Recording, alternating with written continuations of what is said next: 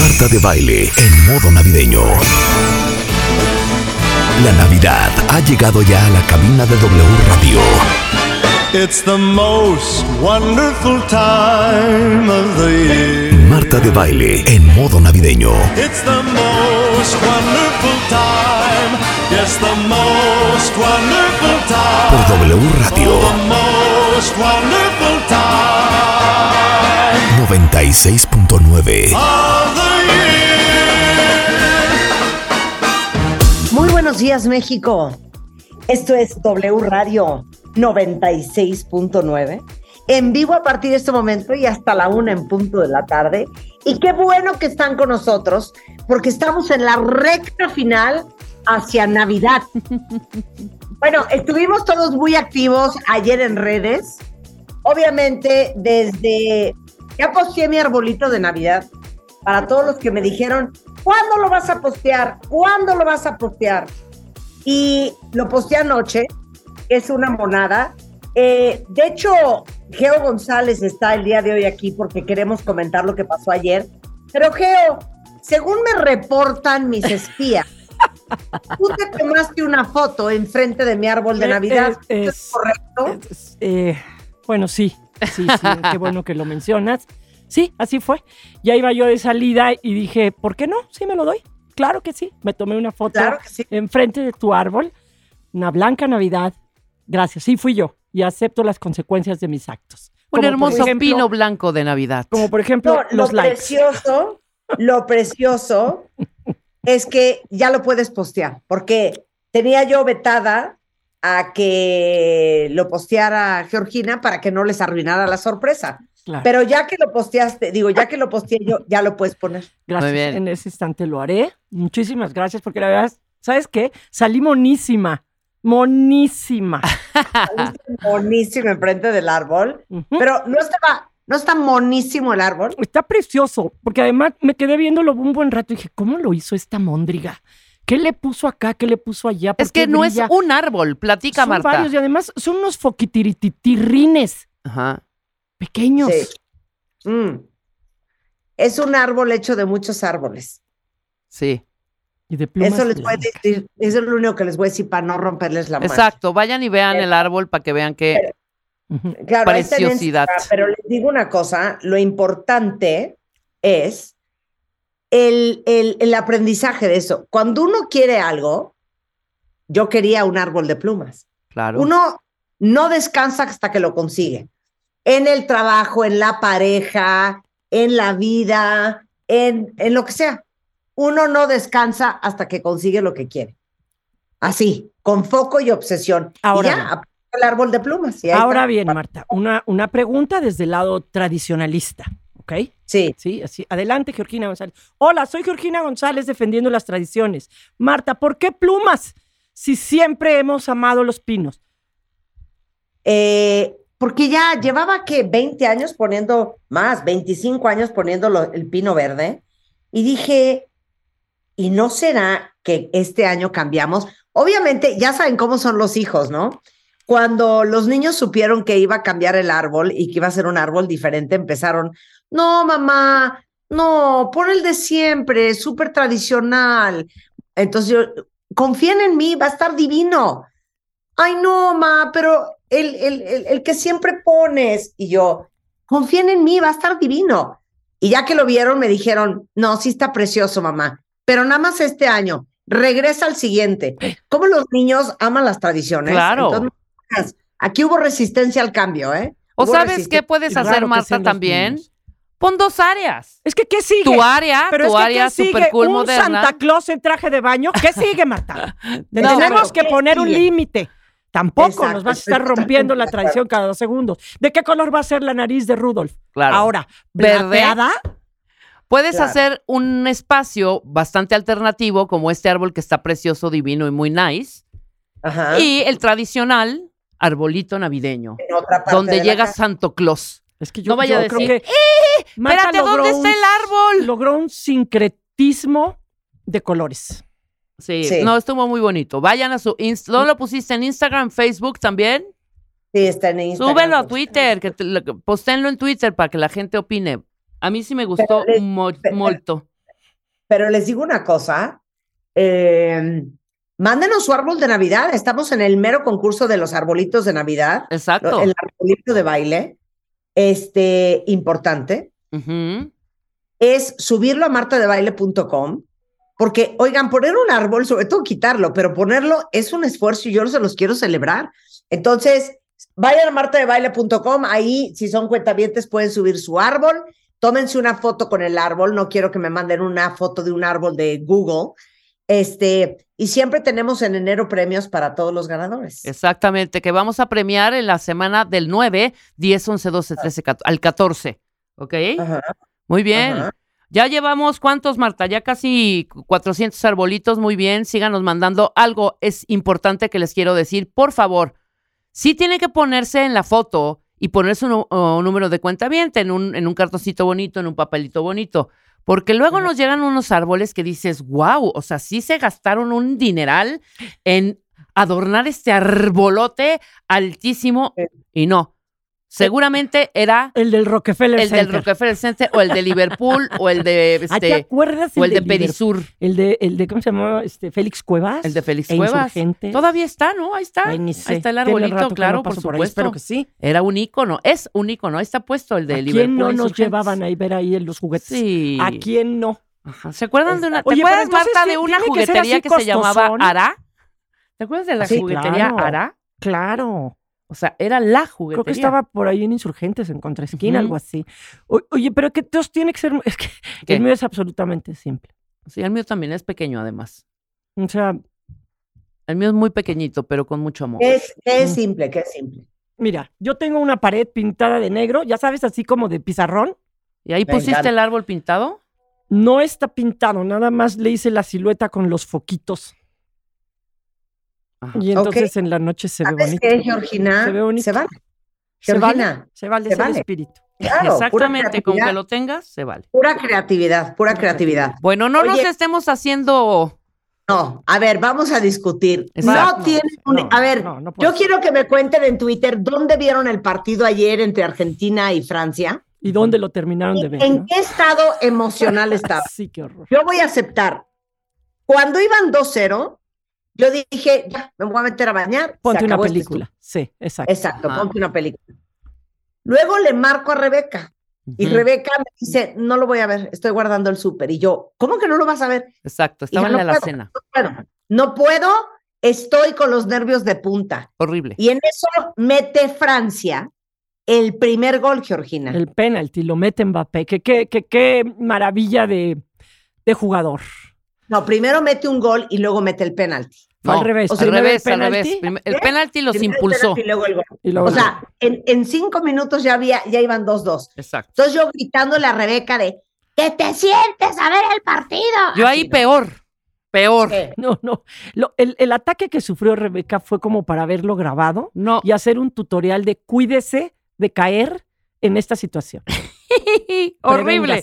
Jam- de verdad jamás me había pasado. Yo nunca te había visto as- ni escuchado así, Rebeca. Te voy a decir una vez que me pasó. Me pasó en el mundial anterior, 1-0 Alemania-México, que yo dije, ya que se acabe, ya que se acabe. No quiero, no, No, quiero no, que no, nos pero- metan gol. No, pero- quiero era- irme con la. ga- Con Era una taravilla de nervios que ya nos estaba contagiando a todos. y horrible. decía, por favor, Marta denle igual. un pasiflorina a Marta esta". ya no traía uñas, tú ya no traías Marta dedos. estaba disfrazada de The Grinch. Ajá. O sea, yo nada más eh, posteé en Instagram histérica. O sea, no podía de la angustia.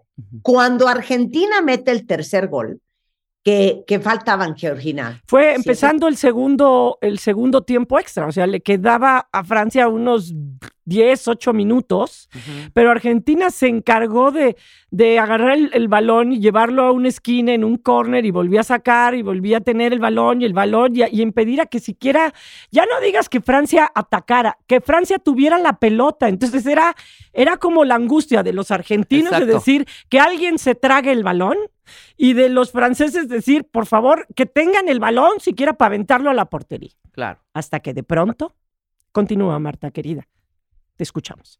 Y en eso ya dijimos, no puede ser. O sea, faltan 22 segundos, casi, casi. Y en, ya, pues ganó Argentina. Y en eso, mete gol Francia y van 3-3. No, o sea, te lo juro que ahí yo dije. Pero además, imagínate, o sea, viene el tiro, logra no tener la pelota Francia, esto, ¿eh? tiene la pelota Francia, tira y la pelota está desviada, ¿no? Y dices, bueno, pues ya ni, ni siquiera le pudo tirar a la portería y de repente pita el árbitro y dice penalti. Penal. Y dices, no puede ser. Penalti faltando dos minutos o un minuto. Yo Sí. no sé, a mí me hubiera encantado saber, creo que a los atletas ya les ponen algo para medirles el esfuerzo. Me encantaría saber a qué velocidad iba el corazón de Mbappé cuando tenía que mm, patear el penalti para el tres iguales, irse No, a penaltis bueno, no, o que ahí ganara Argentina. claro. Y lo vuelve a tirar. Los tres penaltis que tiró Mbappé, ¿No falló? los tres los tiró al mismo lado. Porque hablábamos el otro día con el inglés, ¿te acuerdas? Que decíamos, Marta decía, yo no le hubiera dejado tirar el penalti al inglés, porque ya había tirado uno y el, y el portero sabía para dónde era. Y yo, bueno, si tú tienes confianza para pegarle a algún lado, pues en esos momentos de, ¿Le de tiras angustia, a tu... ¿Sí? tienes que hacerlo en lo que más confías. Claro. Claro. Y mete el gol y señores, a penaltis. A seguir sufriendo. Ya era una cosa. Y arranca con la, con el- la serie de penaltis. Ah, no, pero antes de que se acabara el partido, Francia tiene una más. Y Sí. el portero la saca, el portero de, de Argentina. Claro. Entonces, Emilianito chistosito. qué corriente. Luego tipo. comentaremos ese ya punto. comentaremos eso. Ujú. Pero te digo algo, yo no puedo creer que termine un partido como este en penaltis. Te Yo- digo, yo desde el ¿Qué un querías? día ¿Que siguieran jugando ahí todos? Por eso, pero mi pregunta es, ¿por qué quitarlo del gol de oro? Porque era muy injusto. ¿Por Porque, qué? pues igual, es mucho más injusto que los penaltis. Porque, hombre, es un tiempo extra y es como el esfuerzo de todos. Vamos a darle la equidad a todos que jueguen 30 minutos más. En cambio, con el gol de oro, alguien mete un gol y el otro ya, pum, se acabó. No, es que no, no, no, yo te voy a decir, no, te voy a decir cómo yo lo hubiera hecho. Ujú. Los dos tiempos extras, Sí, cuando se acaben, sí. no hay penaltis. Entonces. Empieza el tiempo y el que primero mete el gol ya. Se Ah, claro, sí, sí, sí. Ya después de los tiempos extras. Después de los dos tiempos extras. ¿Cuánto Yo no sé si también lo hicieron porque yo no puedo creer en la resistencia y el cansancio de estos hombres Sí, qué Sí, impresionante. dando 120 minutos. 120 minutos y además aguantando el temple y la concentración, porque, bueno, o sea, la concentración es básica, bueno, en todo lo que hagas en la vida, pero en esos momentos también en el, en el deporte. Por ejemplo, el que trata de sacar el- la pelota de- del tercer gol de Messi, viene, viene siguiendo la jugada y se desconcentra y se le olvida jugar al fuera de lugar y con las nalgas Ajá. habilita al jugador de, de Argentina para que reciba la pelota y le centre a Messi. Y ese mismo jugador que dice, viene el centro, me voy a ir a parar a la portería, en lugar de pararse en la línea, se para dentro de la portería. Y él rechaza la pelota, pero está dentro. O sea, Está adentro, si claro. él dice, me voy a parar en Claro. la línea, pues igual y la, la rechaza. ¿Sabes qué ¿no? aprendí ayer? Yo La no sabía. Sí, Geo, dígame. Eh, En un momento, eh, no sé en cuál gol de los de, Fra- de Francia, van a festejar todos a una esquina afuera de la cancha. Entonces había polémica porque llega un jugador a querer eh, unirse al festejo y otro jugador lo empuja literal dentro de la cancha, ¿no? O sea, como diciendo, quédate adentro. Entonces empezaron a analizar, vean ese video, está, eh, está en TikTok, y supuestamente, si están todos afuera de la cancha, todos los jugadores, Argentina puede empezar a jugar con el balón. Puede, sí, puede echar a andar, pero tiene que pitar el árbitro. Entonces o sea, tendría que, sí, puedes llevar la pelota al centro de la cancha y, sa- y- y despejar y y empezar despejar. la jugada. Si hay algún jugador en, en la cancha de Argentina, el árbitro no puede este, continuar porque dice hay alguien este, mal parado, pues, pero, No pero tendría que pitar, sí, tendría que pitar el árbitro para decir juegue. ¿No? Y no creo que sea, haya un árbitro en una final de, capa, de Copa del Mundo que sea tan gandul como para... Pero es una, pueden hacerlo, pueden hacerlo. Sí, sí, sí. Totalmente. Reglamentariamente. sí. Pero es un aventón el que le da y luego ya justifican, dicen, no aguas, aguas, no lo hizo en plan de tú no festejas con nosotros, no te queremos ni nada. Sáquese. Simplemente, hey, estaba tan concentrado también y pendiente ese futbolista que le dijo, güey, no estamos ninguno en la cancha, quédate tú adentro. Ahora bien, eh, ¿te acuerdas que también platicamos quién tiraría el primer penalti de nosotras si tocara y decíamos, ¿a, quién mandabas? a tu mejor gallo. Entiéndemelo bien. Entiéndemelo bien. Mm. No hay forma que yo te tire un penal. No, pero plantea- eso me quedó clarísimo, pero Dice el francés que no solo, no se la pararon, no le atinó. no le... Es que, ¿cómo crees? Es que me mato. Claro, pero ¿te acuerdas que habíamos dicho, ¿a quién mandaría la directora técnica Marta de baile a tirar el primer penalti? No, el más picudo, el más Exacto. picudo que Claro. Y es Sí. justamente lo que sucede, ¿no? O sea, patea el primero Messi y patea el primero Mbappé, los mejores jugadores del mundo que hay actualmente. Claro. Pero después, bueno, es como mandarle un mensaje a tu tribu y decir, todos tranquilos, ya metimos el primero, hagan su chamba, ¿no? Pero pues no, los No, cambios bueno. que tuvo que hacer Francia, eh, Francia se tardó mucho en, para mí se tardó mucho en reaccionar. Y cuando hace los cambios, Francia saca a Giroud, Que tiene mucha experiencia, y a Griezmann, que hubieran sido otros dos jugadores para poder tirar los penaltis, Claro, claro. pero ya no estaban en la cancha, porque Sí, los exacto, tuvieron ya no que sacar, podían. ¿no? Sí, por supuesto. Creo que tuvimos, eh, así- lo voy a definir así, un mundial que empezó con corrupción y terminó con emoción.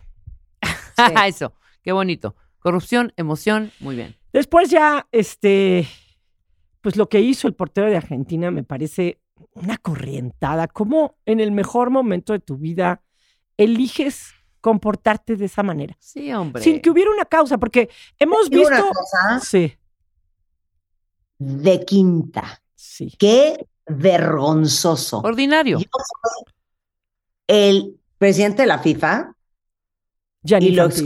¿eh?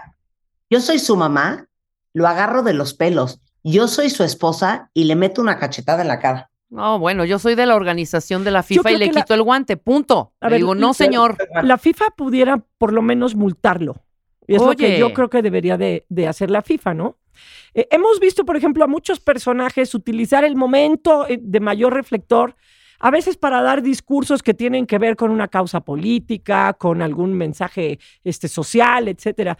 Pero este tipo de comportamiento en el momento en el que tienes todo el reflector, hijo, habla de una cosa muy chancla. Y, y creo que el fútbol es el deporte más popular, ya lo comprobamos, pero hay muchos equipos y muchas naciones que lo han convertido en algo que no es, en algo que no es el deporte. Claro. Lo han convertido, en serio, en una, en una En trinchera. un mercado. En una trinchera mu- muy, patética, muy corriente, muy violenta, ¿no? Y ayer vimos los dos ejemplos. Quienes honran al deporte y lo hicieron muy bien, y quién, y quién pues tiene otra madera. Y, y además todos los que alrededor dicen que se le perdona todo porque es campeón del No, mundo. no, yo no, creo que señor. Yo Claro que creo no. pero Por ahí cada leía, quien. claro, leía justificaciones de, a ver, el- les falta barrio. El fútbol no se jugó, desde chavitos no jugábamos en, en, en eh, conventos ni con monjas. Ay, sí, a ver, el fútbol es así, pasión. No, Ay, no es así. Ay, sí, entra así a casa de tu suegra, entra así a pedir la mano de tu esposa,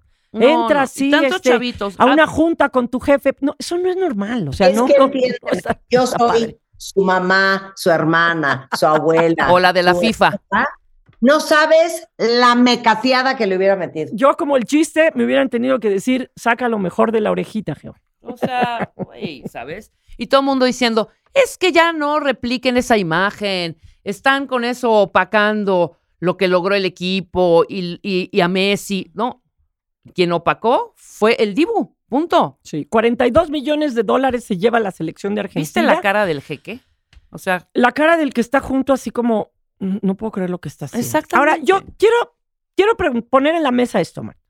Eh, Eh. La marca que patrocina la, la playera de, de Argentina, Adidas, o sea, yo, yo supongo que paga un dineral por el momento, ¿no? En que alzan la copa. claro. Y entonces el, el, el emir, el jeque, le pone una bata muy ceremonial y se la pone Que no encima. puedo creer- No puedo creer la estatura del Emir, por cierto. Y le pone una bata diciendo que esa bata lo usan para los hombres que son exitosos en las ceremonias. Pero, no sé, si tú fueras Adidas, diría, va, no importa que en la foto más esperada de toda la historia de esta marca, teniendo a Messi, me tapen la Me tapen playera con una, me tapen la playera con una bata. Bueno, creo que era un momento como de ceremonia y yo creo que sí se Pero valía no, en ese pero es momento. que nunca hay una ceremonia así, o sea, n- nunca. Pues lo hicieron así. Lo en haces Qatar, con las playeras. ¿No? Lo hicieron así. No sé, no sé. ¿Qué harías tú si fueras la marca? Dirías, va, no importa. Va un poquito y luego te la quitas y ya está. Lo que yo sí no haría Marta. es ponerle una marca a Dibu. Y lo, pu- y lo dije ayer. marca que ¿Cómo? vaya ahí, te vas a acordar de la mano donde estaba. No, no, perdón, no. Entiendo. Adiós dinerales Eh, en publicidad. Adelante, Marta, me gustaría saber tu opinión si nos da oportunidad manguitas, que ya ves que luego de repente. Venga. No, no nos deja hablar. Obvio no. Obvio no. ¿Por qué? ¿Por qué? Pues claro, yo pagué un dineral. Yo estaba esperando esa foto. Sí, no, pero Pues es que yo no vendería eso. Yo no vendería eso. ¿No? Pues claro, o sea, o sea, le ¿Qué, ponen- Marta? le ponen la bata, camina con la bata, llega con el equipo, alza el trofeo y se to- toda, toda la toma de televisión, todo tiene que ver con eso. Digo, bueno, a lo mejor se arreglan con la marca y dicen, bueno, ya, tranquilo, ¿de cuánto es el asunto? Exacto, ahí Permíteme". te va O a lo mejor la marca dice, gracias, este, honraste el momento con algo muy ceremonial para ti. O sea, no sé, me imagino que aquí es como si pusieran el penacho de Moctezuma, no sé, algo muy ceremonial. Lourdes Acevedo está furiosa. ¿Qué dice? Que llevamos 20 minutos hablando del partido. Ok, ya nos vamos a hemos comentado la hazaña obtenida por Messi.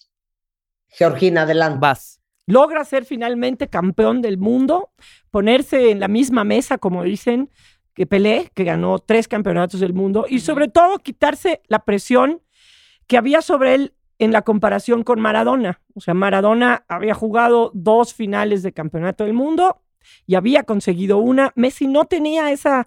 Y para la comparación en, en Argentina y en el mundo era muy importante, pues por lo menos que Messi tuviera una Copa del Mundo también, como, como Maradona se la había dado a Argentina. Con eso se logra. Juega cinco campeonatos del mundo. En esta la conquista. Es el hombre que más partidos de campeonato del mundo ha jugado. Ajá. Este, y tiene que ver aquí, me gustaría explicar un poco que anteriormente no se jugaban tantos partidos, o sea, en la época de Pelé no había tantos este, equipos, en una época con Maradona tampoco, se fueron extendiendo, eso daba más partidos, pero de todas formas el récord ahí está, Messi consigue ese récord. Y un detalle, la Copa FIFA no la puede tocar más que los capitanes de las selecciones y los campeones del mundo. Es así como, como el santo grial. A mí me parece una payasada, pero así lo tiene. Nadie la puede tocar más que los campeones. Entonces, eso, eso me encantó de Messi.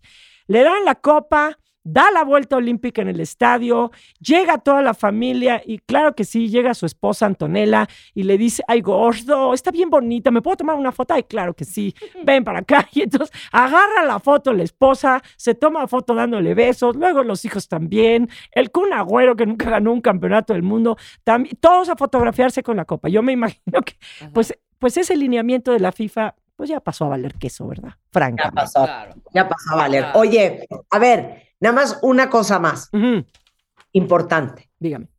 Ayer, porque me quedo, ya ven que soy obsesiva compulsiva, cuenta bien, entonces me quedo enrolada y me pongo a leer qué onda con Cristiano Ronaldo. No sabía yo que el club saudí, Al Nasser, le ofreció 175 millones de libras esterlinas, que son más o menos 200 millones de dólares, Hijo. por año, por firmar con ellos tres años. Y parece que les va a decir que no. Que sí. Que sí. Que sí.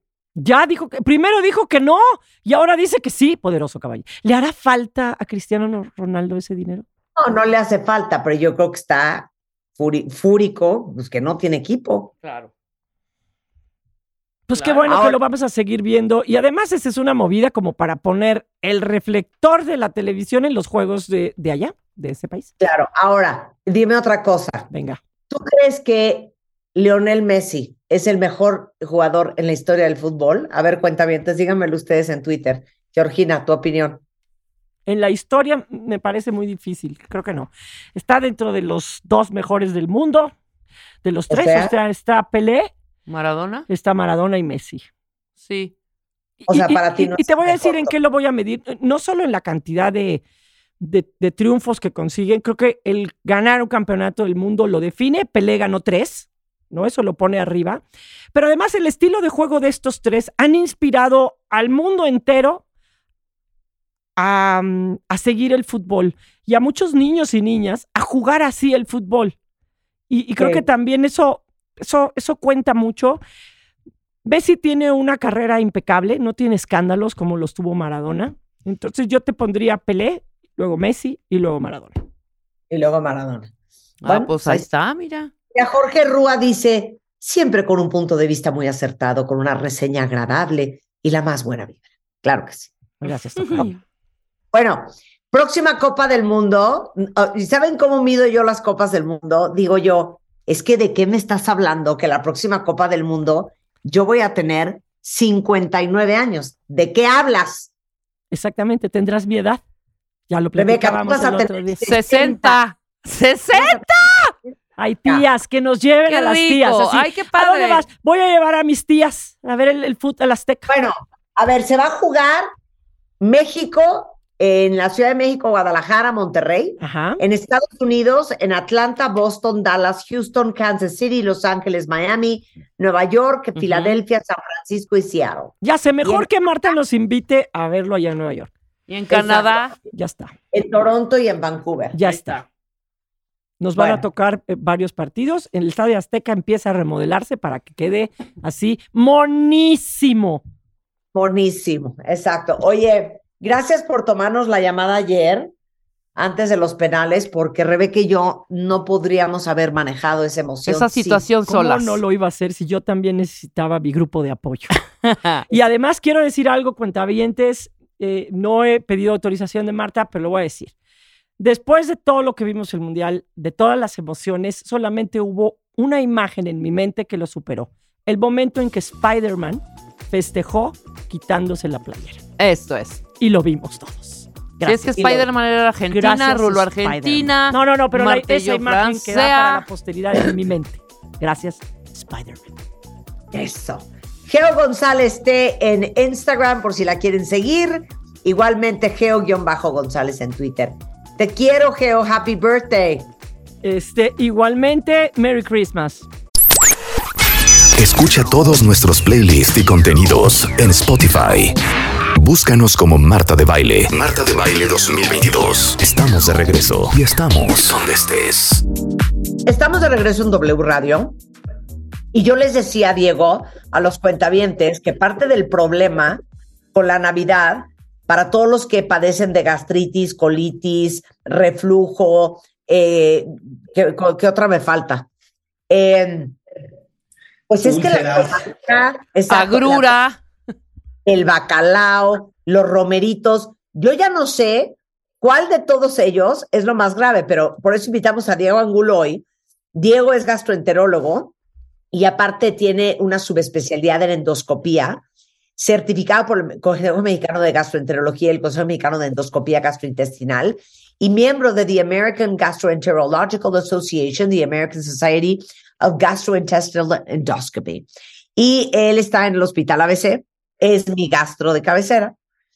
Eh, y la pregunta es, ¿qué se te hace de todos los, los consumibles lo más grave en Navidad para el estómago? Marta, muchas gracias. Saludos a todos tus cuentavientes.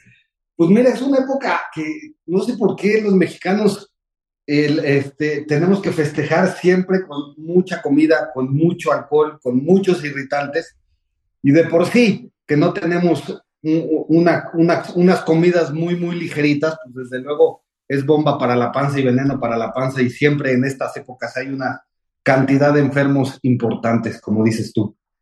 Por eso, pero a ver, de todos los consumibles, ¿cuál te parece que produce más problemas gastrointestinales?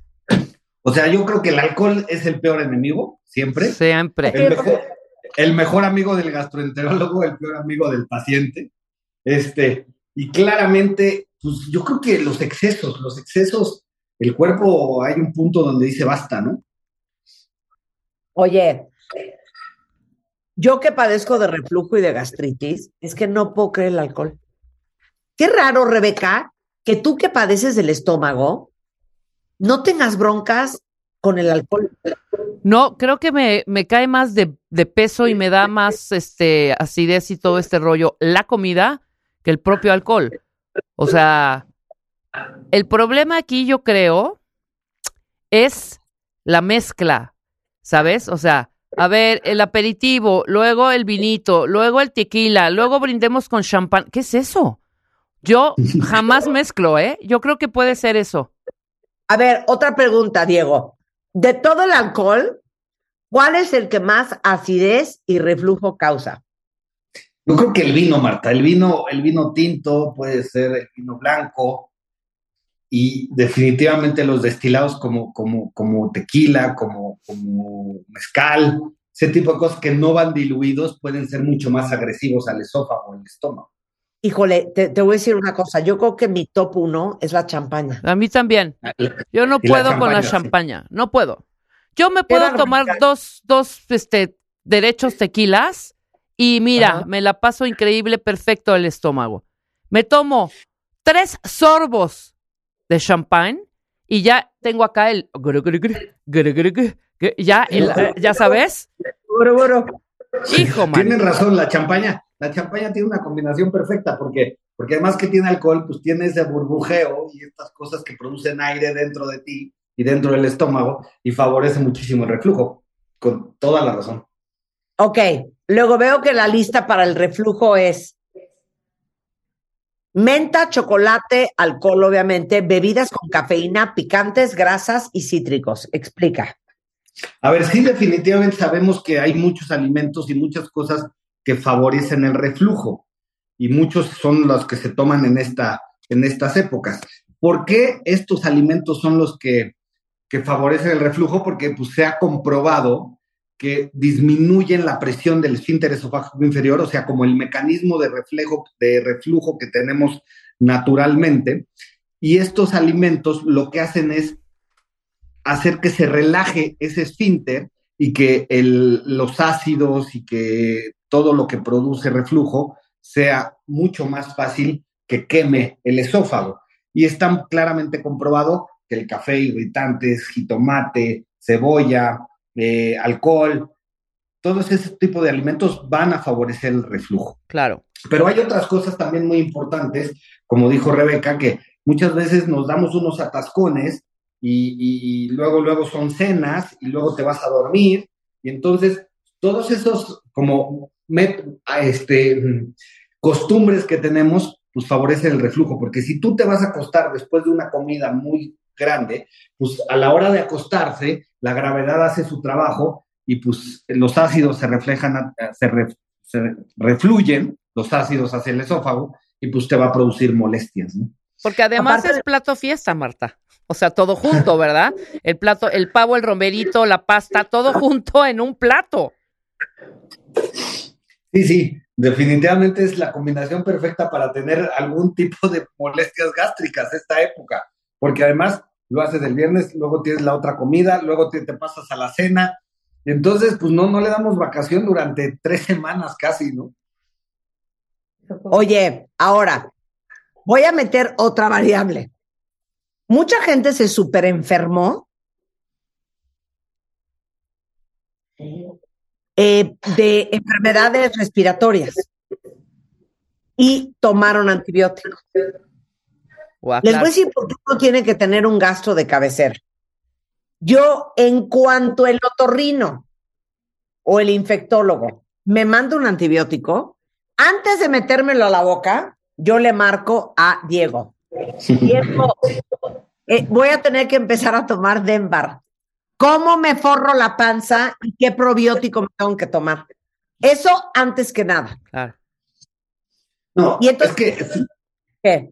Los medicamentos sí, siempre les digo a mis pacientes, o sea, arreglan una cosa y descomponen otra, entonces tenemos que ser muy cuidadosos con lo que tomamos. Y justo en estas épocas, la gente abusa muchas veces de los analgésicos, pues para cu- curarse la cruda, para curarse dolores, porque es el frío, como dicen los mexicanos, los riumas, los dolores articulares. Y la gente toma muchos analgésicos, Martín. No sabes la cantidad de pacientes que llegan a los hospitales. O, o sea, el sábado tuve una en la mañana que llegó con sangra, sangrando, una mujer de 50 años completamente sana, que le dolía la cabeza y tomaba ibuprofeno cuatro al día durante dos semanas. Desde luego se hizo, o sea, la mujer vomitaba sangre, o sea, llegó ¿Qué? muy grave al hospital porque se le hizo una úlcera que sangraba y sangraba y me costó un trabajo para, para el sangrado y la verdad es que casi se me muere porque pues sí no le tenemos respeto a los analgésicos, si son veneno en algunas. ¿De qué me estás hablando Wow. lo que acabas de contar? ¿Ya oíste, Rebeca? Sí, qué miedo.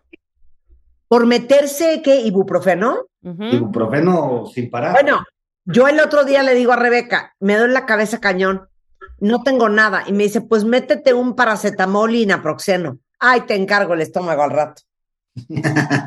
Pues sí, sí. Sí, es una bomba. Que los, que los antibióticos, sobre todo los analgésicos, llámese casi el que se llame, producen muchos problemas gástricos. Y no es que estén, o sea, no es que estén, no, no, que los tenemos que satanizar, pero hay que tenerle respeto. Y si algo no se quita el dolor, pues sí hay que hacerle caso, ¿no? No, no estar tomando para tapar el dolor durante semanas y semanas.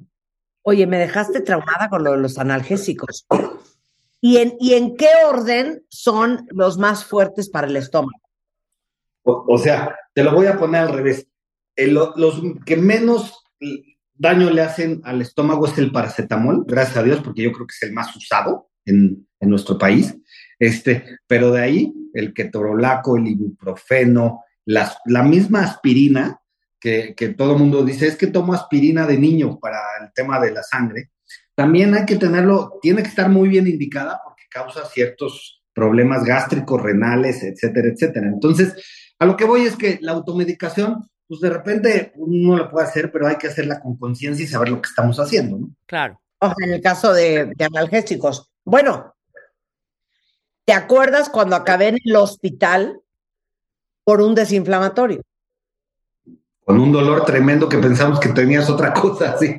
Claro, ajá, pensaban que tenía, hasta se me inflamó el hígado, con, to- con, con eso les digo todo. Me dio hepatitis por un desinflamatorio, porque yo, cre- ¿qué, qué será? ¿Que yo particularmente soy sensible? Sí, a veces todos po- podemos metabolizar diferente los medicamentos, por eso no a todo mundo le hace los mismos efectos adversos los medicamentos, porque hay gente que les da reacciones alérgicas tremendas, hay gente que le pega al hígado, hay gente que le pega al riñón, o sea, porque metabolizamos diferente cada fármaco y pues pueden ser, hay gente que no le dan nunca efectos adversos, hay gente que a la primera los más raros les da. Entonces, A pues, ver, las dos veces que yo he acabado en el hospital con una, no sé cómo se llama, gastritis erosiva, o sea, gastritis erosiva y lo que tuviste fue una hepatitis por fármaco. exacto, fue las dos veces, ¿eh? Por tomar desinflamatorios, porque me dolía el cuello, porque se me contracturó la espalda, entonces pues lo que hace cualquier ortopedista es, te voy a mandar un desinflamatorio. Hoy en día ya sé que yo no me puedo tomar un desinflamatorio bajo ninguna circunstancia. Pues sí, definitivamente tú tienes cierta sensibilidad y además ya traes un tema estomacal bastante difícil de tratar. Claro. Marta. 100%. Gracias, gracias por hundirme públicamente. Entonces, bueno, aprendizaje. No se metan los antibióticos sin hablar con su gastro o pedirle al doctor que les recetó cómo se van a forrar el estómago y cómo van, y qué probiótico van a tomar para protegerse el estómago, porque ya saben que los, los antibióticos barren con toda la microbiota. Segundo, aguas con los analgésicos. Ya oyeron la historia de esta mujer que el sábado acabó en el hospital con el estómago sangrando porque se metió durante dos semanas todos los días cuatro ibuprofenos. Una locura. Ahora, Una locura. moderar el consumo del alcohol 100%. Pues sí, 100%. Ya sabes, to- todos los, todas las consecuencias que puede tener el alcohol.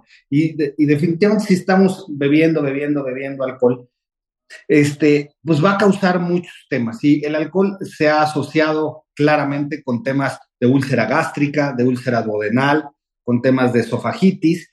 Y sí, el consumo crónico de alcohol claramente está asociado a varios tipos de cáncer, como ya hemos platicado en programas anteriores. En estas fechas claramente aumenta mucho el consumo de alcohol y somos gente de costumbre, siempre tenemos que hacer brindis y tiene que haber alcohol. Podemos hacer algo diferente y no siempre tiene que estar relacionado con consumos altos de alcohol, las festividades, ¿no? Claro. Ok, ¿alguna otra recomendación? Desde luego, hablando de reflujo, que creo que es el problema más importante en México y sobre todo en estas épocas, por lo que hemos comentado de la comida y la bebida, yo creo que, eh, o sea, tomar un antiácido de repente o hasta un omeprazol o algún tipo de fármaco estos que te protegen la panza no está mal. Y de repente se necesita porque tuvimos algún irritante. Lo que no se vale es estarlo tomando, tomando, tomando y no tener un adecuado chequeo. Si lo estás necesitando todo el tiempo, es por algo y hay que hacerle caso a tu cuerpo. Entonces, consulten a su médico si el ahora sí que si los problemas persisten, como dicen, como dice la televisión. Bueno, déjenme decirles que el doctor Diego Angulo está en el ABC, en la Ciudad de México, en el Hospital ABC. Es gastroenterólogo y es endoscopista. Y les paso el teléfono 55 5272 4919 y 55 52 71 9293. Igualmente está en martadebaile.com. Cuando ustedes necesiten un doctor, métanse a mi sitio. Ahí están todos los teléfonos de todos los doctores con que trabajamos. Igualmente, Aide ahorita lo pone en Twitter para que tengan esa información. Diego, te mando un gran beso. Igual, pásenla muy bien. ¿Vas a estar disponible cualquier emergencia que tenga el cuentaviente? 100%, Marta. Cualquier cosa, aquí estoy. Ok, te mandamos un beso. Igual, pásenla muy bien. Beso. Entra a wradio.com.mx. Checa más información de nuestros invitados, especialistas, contenidos y escucha nuestro podcast. Marta de Baile 2022. Estamos de regreso. Y estamos donde estés. Son las 11.02 de la mañana en W Radio. Tere Díaz es en the house. Es una gran psicoterapeuta, la conocen muy bien y hoy vamos a hablar de cómo sabes si tienes una pareja pasivo-agresiva. Me fascina el tema. A ver, pero primero define cómo es una persona pasivo-agresiva. Bueno, es que mira, Marta, muy buenos días ante todo la educación. Este, fíjate que hay gente que alberga resentimientos, que trae cargando recelos, enojos, lo que gustes, y en vez, ya a veces ni son conscientes, ¿eh? envidia, resentimiento, coraje, eh, rabia, lo que quieras, y no los expresan directamente, porque se sienten malas, porque se sienten que eso, lo que gustes. Entonces lo que ocurren, lo que ocurre es que en vez de ser claras, decir o pedir o no quiero ir, desconectan, hay una desconexión entre lo que dicen y lo que hacen. Entonces te dicen, ay, claro, invita a tu mamá a las vacaciones, ¿no? Eh, no hay problema. Y durante las vacaciones no quieren ir bajar nunca a la playa, no le hablan, se sienten en otra mesa a la hora de no sé qué, se enferma y no, en fin, o, o de plano actúa groserías y cosas así. Entonces, en estas, digo, siempre están estas personas, pero en esta época que se arma el familiarío y que hay que decidir y hay que subir y si invitamos a no sé quién y si vamos a no sé cuál, estas personas que no son asertivas y que no saben decir, pedir o poner límites de manera adecuada, pues olvídate que despliegan con toda su gracia y salero estas estrategias de las personas que literalmente pues te, te chingan, eh, chingaquedito, como les decimos, también se les puede decir, ¿no? Chingaquedito porque sí chingan, pero niegan que chingan. Claro. ¿No? Sí, claro.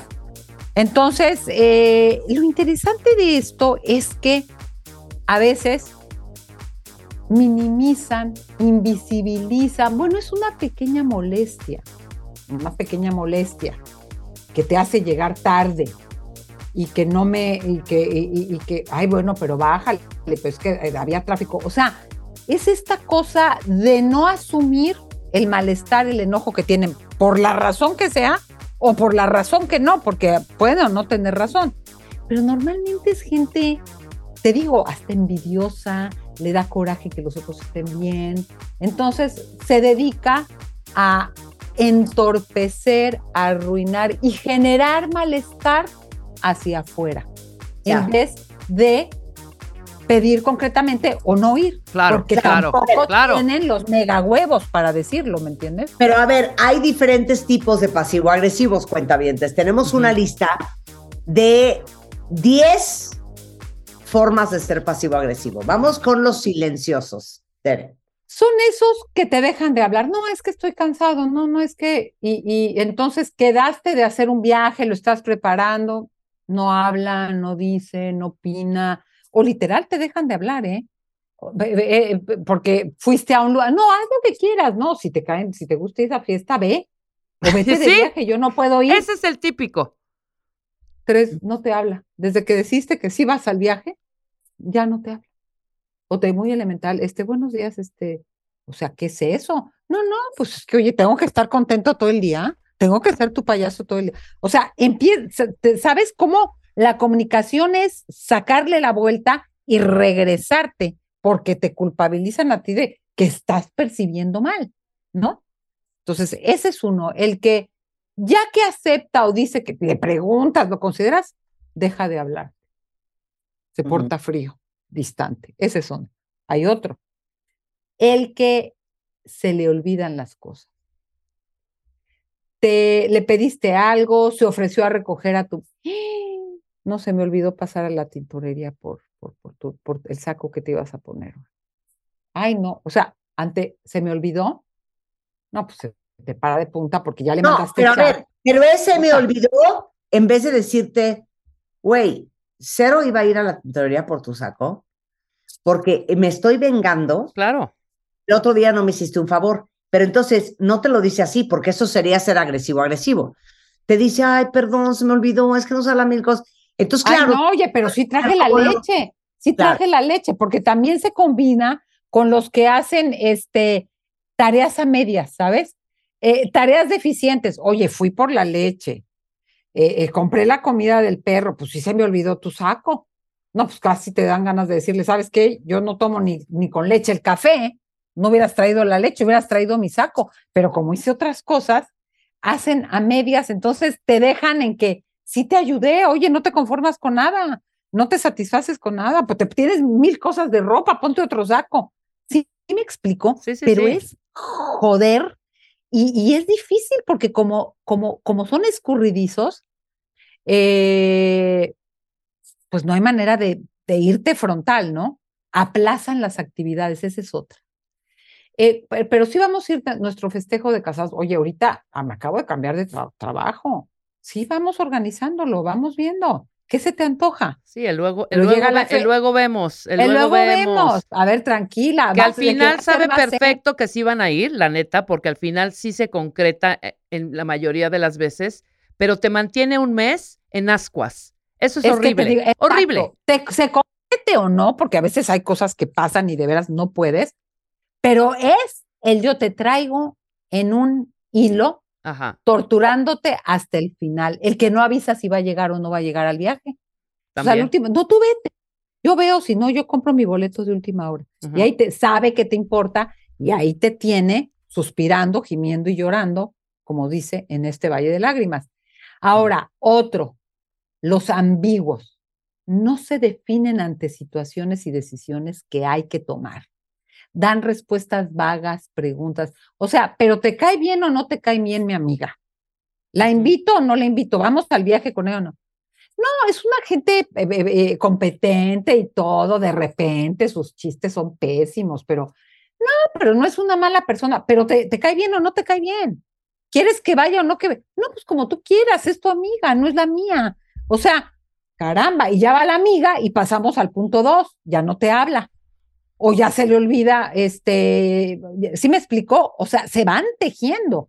Puedo iniciar con uno, pero se van tejiendo. Y esa ambigüedad nunca te da, como te dice, no te dice no, ni te dice sí, pues tú acabas tomando la decisión porque aparentemente te dan la libertad y agárrate que, que, que, que va a haber malestar y ya la ves venir. Entonces, bueno, esa es otra característica. Y fíjate, otra es, es un estado como de irritabilidad, de malestar. A veces no es contra nadie, pero hoy estás en tu cuarto tú y "Ush, otra vez. Viven en una irritabilidad, una queja, no, no- no puede ser. Esta compañía, ¿qué servicio da? Es esa permanente tener de música de fondo a un malhumorado, quejoso, insatisfecho. Es que de veras esta niña es la segunda. Se quejan de los demás, jamás asumen responsabilidad. Dejaron para el último día el pago de no sé qué cosa que no se ha podido hacer en Internet y se quejan de la compañía, se quejan del, no- del banco, se quejan. Eh, pero tener de música. Oye, pero si no te estoy hablando a ti, tú cámbiate de cuarto, tienes que. Pero están en un rebuznadero permanente y es muy incómodo vivir con una gente que van en el coche manejando. Ush, no sé ¿Qué? Pero ve los baches, qué ciudad. Pero ve hasta otra vez, este, ¿qué le pasa a este güey? O sea, van en una irritabilidad, en un malestar. No es contra ti, pero sí. Estás en el espacio. No, sí es contra ti. O sea, la generalmente esta No, no es pasividad, o sea, Tú eres la que lo recibes. Sí, claro. Y obviamente, generalmente, a- mí me pasó dos veces que yo digo, estoy siendo agre- pasiva-agresiva. O sea, a do- dos lugares a los que no quería ir. Y me pasó y lo reconocí y dije, perdón, qué pasividad, agresividad traigo. Porque iba yo despotricando todo. No, y es que ve, ¿y por qué no piensan en hacerlo no los viernes, que es un trafical horrible, y estos idiotas que no se mueven, y ve la ciudad, o sea, ya de, de- desde cómo organizaron la comida hasta por qué no están eh, eh, los baches eh, tapados, Ta- tapados, o por qué, y por qué dura tanto ese semáforo. ¿Sí me explicó? No, ¿Por qué horrible. entramos esta calle y no por la otra? O, o qué me dices cuando te hagan escoger restaurante? Entonces, ya que escoges, pero de veras te gusta, uf, está frío. No, bueno, ay, no, que me lo cambies, y molestando a los de alrededor. Oiga, ¿me puede cambiar? Porque esto, ¿sabe qué? Yo pedí que era con esto y era con lo otro. Sí, para Entonces, terminar diciendo, te dije, esta es una porquería, ¿no? Sí, o, o, o si no te dice, ya tú no disfrutaste tu platillo, porque el señor está con, huele, desde que huele el vino, ¿no? O la señora. No, no, no, a ver, tráigame otro, tráigame otro. Tú ya sudando con el, eh, con el capitán, ¿no? Pero es esa gente que no tiene, perdón que te lo diga, los huevos o ella misma minimiza, bueno, no es para tanto, pero oye, si no vas a poder, es mejor decir, yo no voy o yo no quiero comer eso. Pero No. estar arruinándole la vida al otro, muy complejo. Y luego aparecen, parecieran ser mansitas, adaptables, porque lo tienen que hacer con otras personas como, como, como suaves, ¿no? Porque nunca, nunca tienen la cosa frontal. Y, Sí. y- y bueno, o cuando sobreargumentan, esa es otra. Discuten y quieren conversar. No, está bien que entres a trabajo, pero te aviso, es una compañía que ta, ta, ta, ta, y yo sé que la gente ahí, y bla, bla, bla, bla, bla. Oye, sí o no. O sea, ¿es buena compañía o no es buena?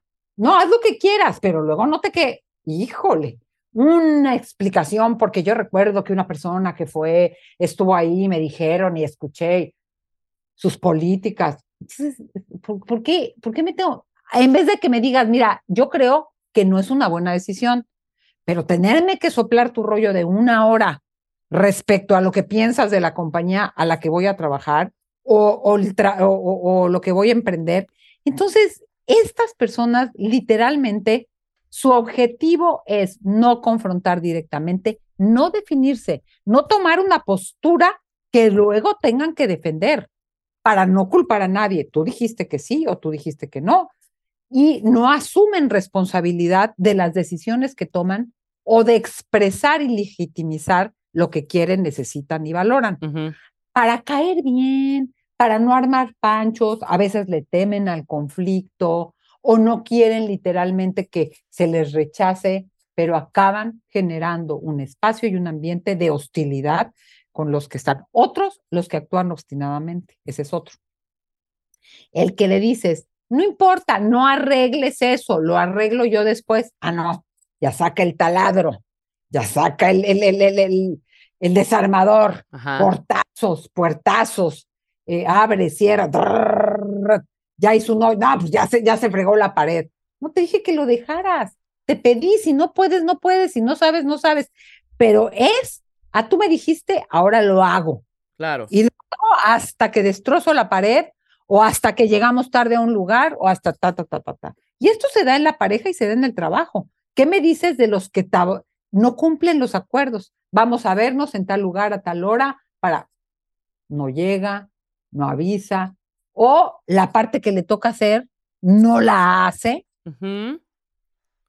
que, que era lo que necesitaba el otro para poder continuar. No lo mandó, es que lo mandó a la una de la mañana y luego lo mandó incompleto. E- esa gente que dice, sí, está muy bien el proyecto, sí, yo soy parte de este equipo, sí, vamos. Ah, no. A hacer cositas para obstaculizar el trabajo de los demás, para, para decir que no está de acuerdo, hace las cosas a medias y mal, lo envía tarde. Pero ¿cuál es la intención al final? O sea, La estar intención- emocionalmente podrido, hacer que la otra persona esté igual de quebrada emocionalmente Es como que, tú te sientes en ese momento, ¿o qué? Rebeca, No, es que como no tienen los pantalones de ser agresivos, agresivos, Ajá. o como o no asertivos, Marta, o asertivos, decir Claro. no. Claro, o como no tienen las, no quieren pagar las consecuencias de la agresividad, Ajá. entonces simplemente lo hacen agachaditos bajo el agua. O te digo otra o sea, cosa. si nos vamos a fregar, nos fregamos los dos, güey.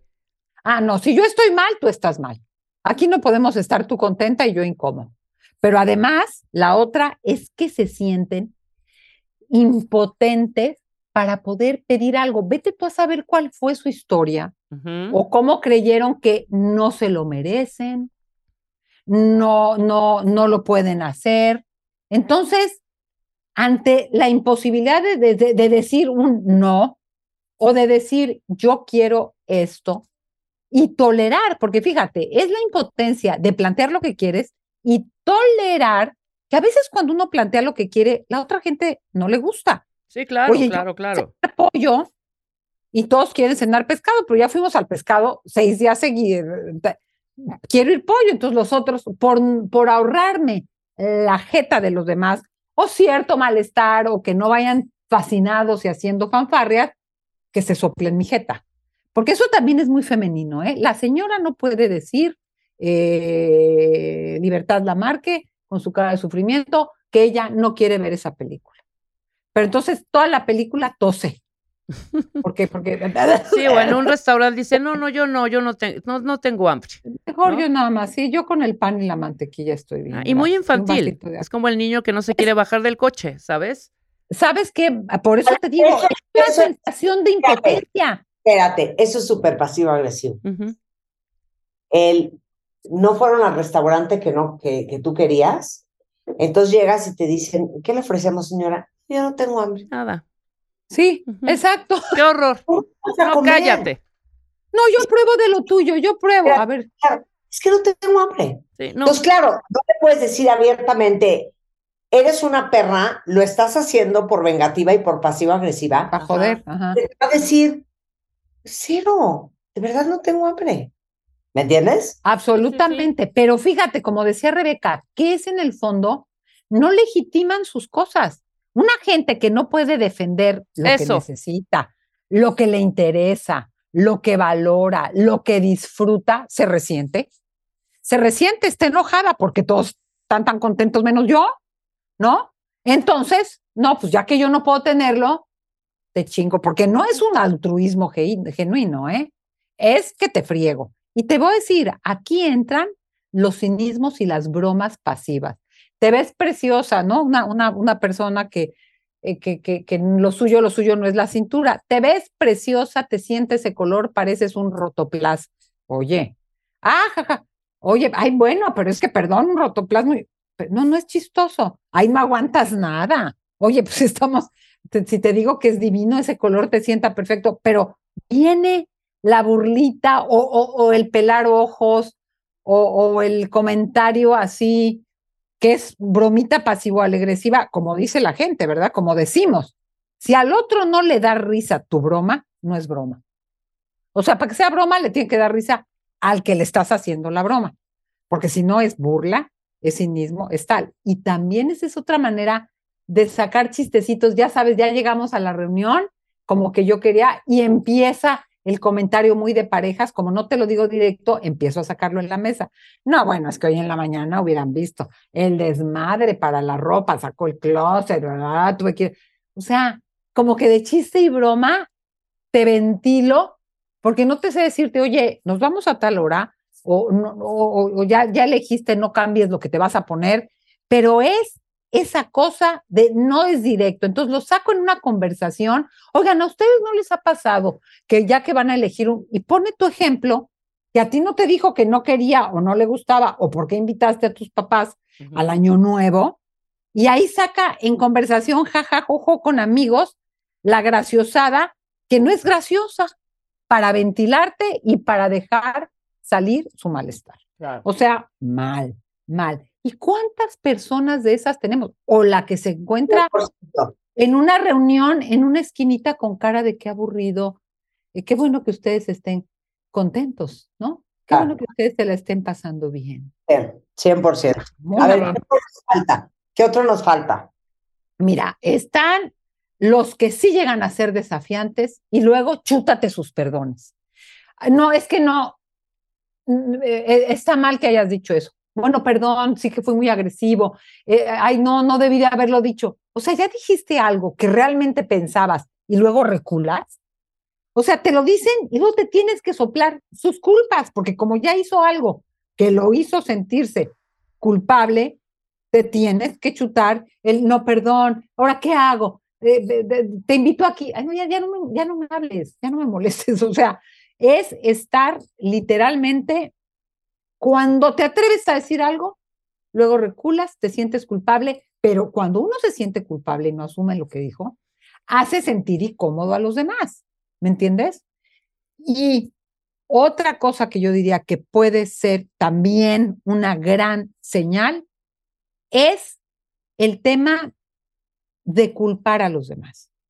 Ellos, cuando no les salen las cosas, tienen mala suerte. Volvemos a lo que decíamos de otra manera. No asumen responsabilidad, no hablé a tiempo, no dije que no quería, acepté la invitación, eh, dije que si vinieran eh, los vecinos a la cena, lo que sea.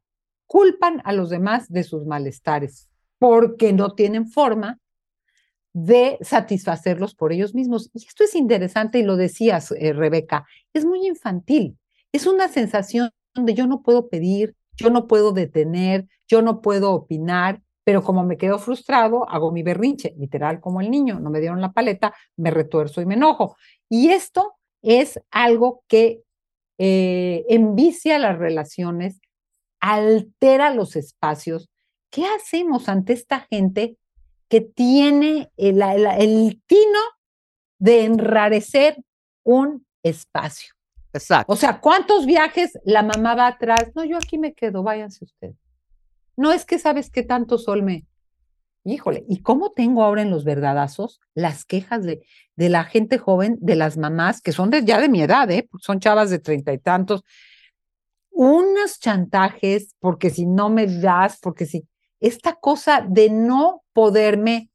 Ojo, porque aquí hay una base de autonomía. Si yo tengo la autonomía emocional para pedir lo que necesito, decir lo que siento, pro, proveerme de los espacios que me reconfortan, vivir de acuerdo a mis valores, pues entonces voy a responsabilizar a los demás de mis problemas. Autonomía emocional es poder legitimizar eso. Y luego, la económica. Ah, Ajá. tú no quieres ir a este lugar, yo sí voy. ¿Sabes Claro. qué? Yo Sí. voy porque si no me tengo que soplar como el que, el que, como tú dices, Marta, el que paga platica. Entonces vamos a la vacación que tú quieres, vamos al restaurante que tú quieres. No falta quien te compra la ropa que, que quiere, no por.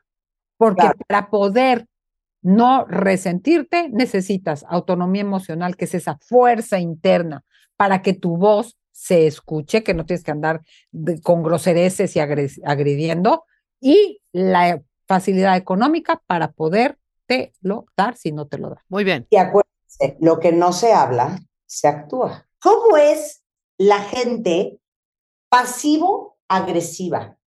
Que si uno tiene tantito colmillo, son muy fáciles de descubrir, porque son todos aquellos que nunca te expresan su enojo, su resentimiento, su envidia, su coraje, su disgusto de manera directa y abierta. Siempre es por atrás. Entonces ya dio todo el perfil. Importante que lo rescaten si querían saber cómo son. Y ahora la pregunta, Tere, es, entonces, ¿cómo actúas con gente así? Marta, acabas de decir la introducción a esta parte del tema, porque dices, si te pones busa, buzo, te das cuenta fácilmente, porque su objetivo, su objetivo es llevarte a su baile, a su baile de malestar y de insatisfacción. Entonces, lo primero, lo primero, vamos a dar aquí unos cuantos pasos con sus subpasos, algunos, para ver qué haces con estas personas que sí te pueden llevar a una gastritis y colitis crónica, ¿eh? A que, que primero, primero que nada, haz caso a la acción inocente, entre comillas, y no a sus discursos y a lo que te dicen. ¿Cómo crees que yo no voy a querer a tus papás, pero si me ayudaron cuando llegamos y empezamos tú y yo? No, no, no. El caso es que en la cena no les habló. El caso es que se metió al cuarto cuando los invitaste a cenar porque estaba fatal. No te oigo. Que como dicen los gringos, the proof is in the pudding. Totalmente. Total, aquí sí es una acción vale más que mil palabras, ¿eh? Y mil explicaciones. Eh, y mil explicaciones y miles de cosas. O sea, tú tienes que ver, aunque nieguen lo que están haciendo, tú te tienes que quedar en la acción, aunque justifiquen, es que me sentía mal, es que estoy un día mortal, oye, es que tus papás yo los recibí y estaban comodísimos. Entonces, ¿qué? No, has oídos sordos, has sordera de explicaciones el hecho es que tú dijiste que venían mis papás y te quedaste encerrado en tu cuarto todo el tiempo. Otra cosa que es una labor muy importante, punto dos, es que tú te regreses a no confundirte, porque como son ambiguos, como no son directos, como dan opciones, como dicen que sí, tu cabeza va a 200 y ya cuando te caches que estás viendo cómo hacerle para esto, pero cómo se lo dices, pero de verdad pero tratar de que, que si llegan tus papás, pero que sí se vayan temprano. No te confundas, o sea, es muy importante que te plantes, ¿no? Que digas, a ver, yo pregunté, él dijo y voy a hacer esto. Si hace, deshace o no, no voy a dudar que lo que yo elegí estuvo mal, porque ese es el objetivo decir una cosa y luego llevarte a una danza de malestar en donde no lo consideraste, no te diste cuenta que había sido un día muy pesado para ella, eh, cómo ella que tu mamá que te dio la vida y no le diste dos regalos en vez de uno como a todos los demás y le diste un trato especial. O sea, no te confundas porque estas personas en ese ping-pong de dicen pero no dicen, pero callan, pero actúan, pero refuerzan, pero pero obstaculizan, te llevan a una confusión hasta de, ahora sí que yo que dije, pero tú qué dijiste. Y eso es regresarte a yo le pregunté esto, no me voy a enredar en sus explicaciones, en sus conjeturas, en sus quejas, no te confundas. Tres, esto es muy importante. Como su estrategia es llevarte a la danza del malestar, no, y también provocarte. Provocarte, provocarte para que tú te ardas. Claro. ¿No? Es como que no queriendo la cosa, a ver en qué momento, porque su gozo está en ya verte que la pasaste mal. No, pues me la querías arruinar, me lo arruinaste. sí, pero también el, el, el, objetivo está en que no le puedas comprobar que fue agresivo. Culpa, que fue, su culpa. Sí, que, que, exactamente. Ajá, y, y al final es o todos coludos o todos rabones. Si yo no me la paso bien, tú tampoco. Entonces, es central no reforzar sus conductas pasivo-agresivas, es decir, no ceder ante sus quejas. Eh, no, que porque esto, no, bueno, ok, si quieres cambiamos. Dos, no disculparte por su sufrimiento. Ay, qué pena que tú no cenaste rico, que no disfrutaste híjole, que, que me, lo siento mucho que te hayas aburrido porque junto a ti se sentó Juanita Pérez y yo, pues sí, ya, yo, yo siento que no te llevas bien con. No te disculpes. O sea, él se la pasó mal y se le iba a pasar mal y quiere que te la pases mal. Otra cosa que es no reforzar sus conductas. No hacer cosas de más para que no se moleste o no se defraude. Como ya aceptó que vengan a mis papás al viaje, entonces yo le hago la maleta, pero le compro un regalito especial, pero las tres noches anteriores cogemos tres veces en la noche, en la madrugada y en la mañana para que esté contento. O sea, esas cosas que dices, voy a hacer de, hay gente, voy a hacer de más para que no se ofenda, eh, ofenda y un poquito como compensar que aceptó o estuvo de acuerdo en algo que yo siento que no quiere. Que ojo, Luego ni saben lo que quieren, ¿eh? Lo que quieren es estar incómodos. Es un malestar como cuando te pica o te aprieta una ropa que no sabes qué te pasa, un zapato, que, que, que no sabes ni claramente qué te pasa, pero estás incómodo e incómodas. Entonces, no hacer cosas de más para que no se molesten o defrauden, porque vas a acabar rendida, como si tuvieras que compensarle el favor o como ya intuyes por ahí que no es lo que más quería o que no es claro, entonces ahí lo tienes haciéndole la cena especial porque va a venir una amiga que no le cae bien y, cocinando lo que ni quieres cocinar. Otra cosa es no explotar ante sus indefiniciones, porque entonces tú eres la cabrona. Tú eres la que tú eres la que armas panchos. Tú eres la que no te aguantas ni tú sola, la loca. O sea, como no te dicen, no te confirmas, estás a dos días antes eh, compro los boletos o no compro los boletos, le aviso o no le aviso, llegas o no llegas, eh, tomo un cuarto para dos o tomo un cuarto para mí sola.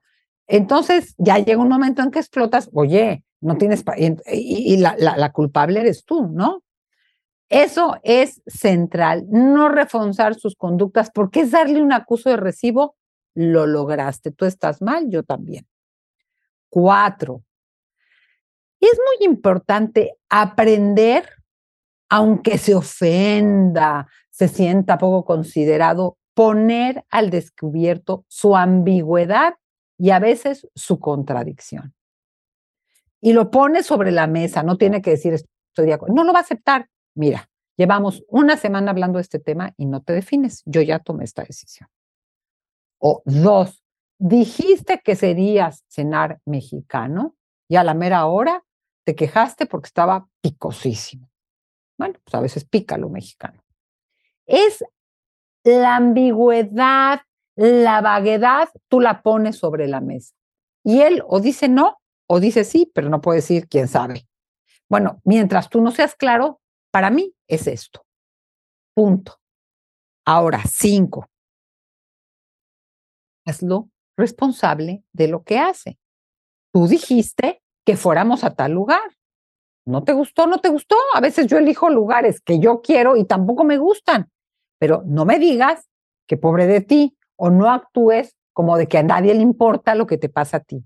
Regrésale el chango, como decimos. No te cargues su chango, sino decir, tú dijiste que íbamos, a todos nos puede salir un poco aguada la lechuga o lo que sea. Pero regrésale la responsabilidad de su malestar. No sumes, no te cargues con un malestar que no te corresponde y que, ojo, si no lo trabajan, jamás se les va a quitar, porque no están molestos por el evento, por la acción, están molestos con ellos, están molestos porque no saben decir no, están molestos porque no les gusta su trabajo, están molestos porque ellos aguantan cosas que no querrían aguantar. ¿Quién sabe por qué están molestos? Tampoco te toca saber por qué. Y aquí es donde viene el siguiente punto. No eres su terapeuta. No tienes que explicarle lo que le pasa.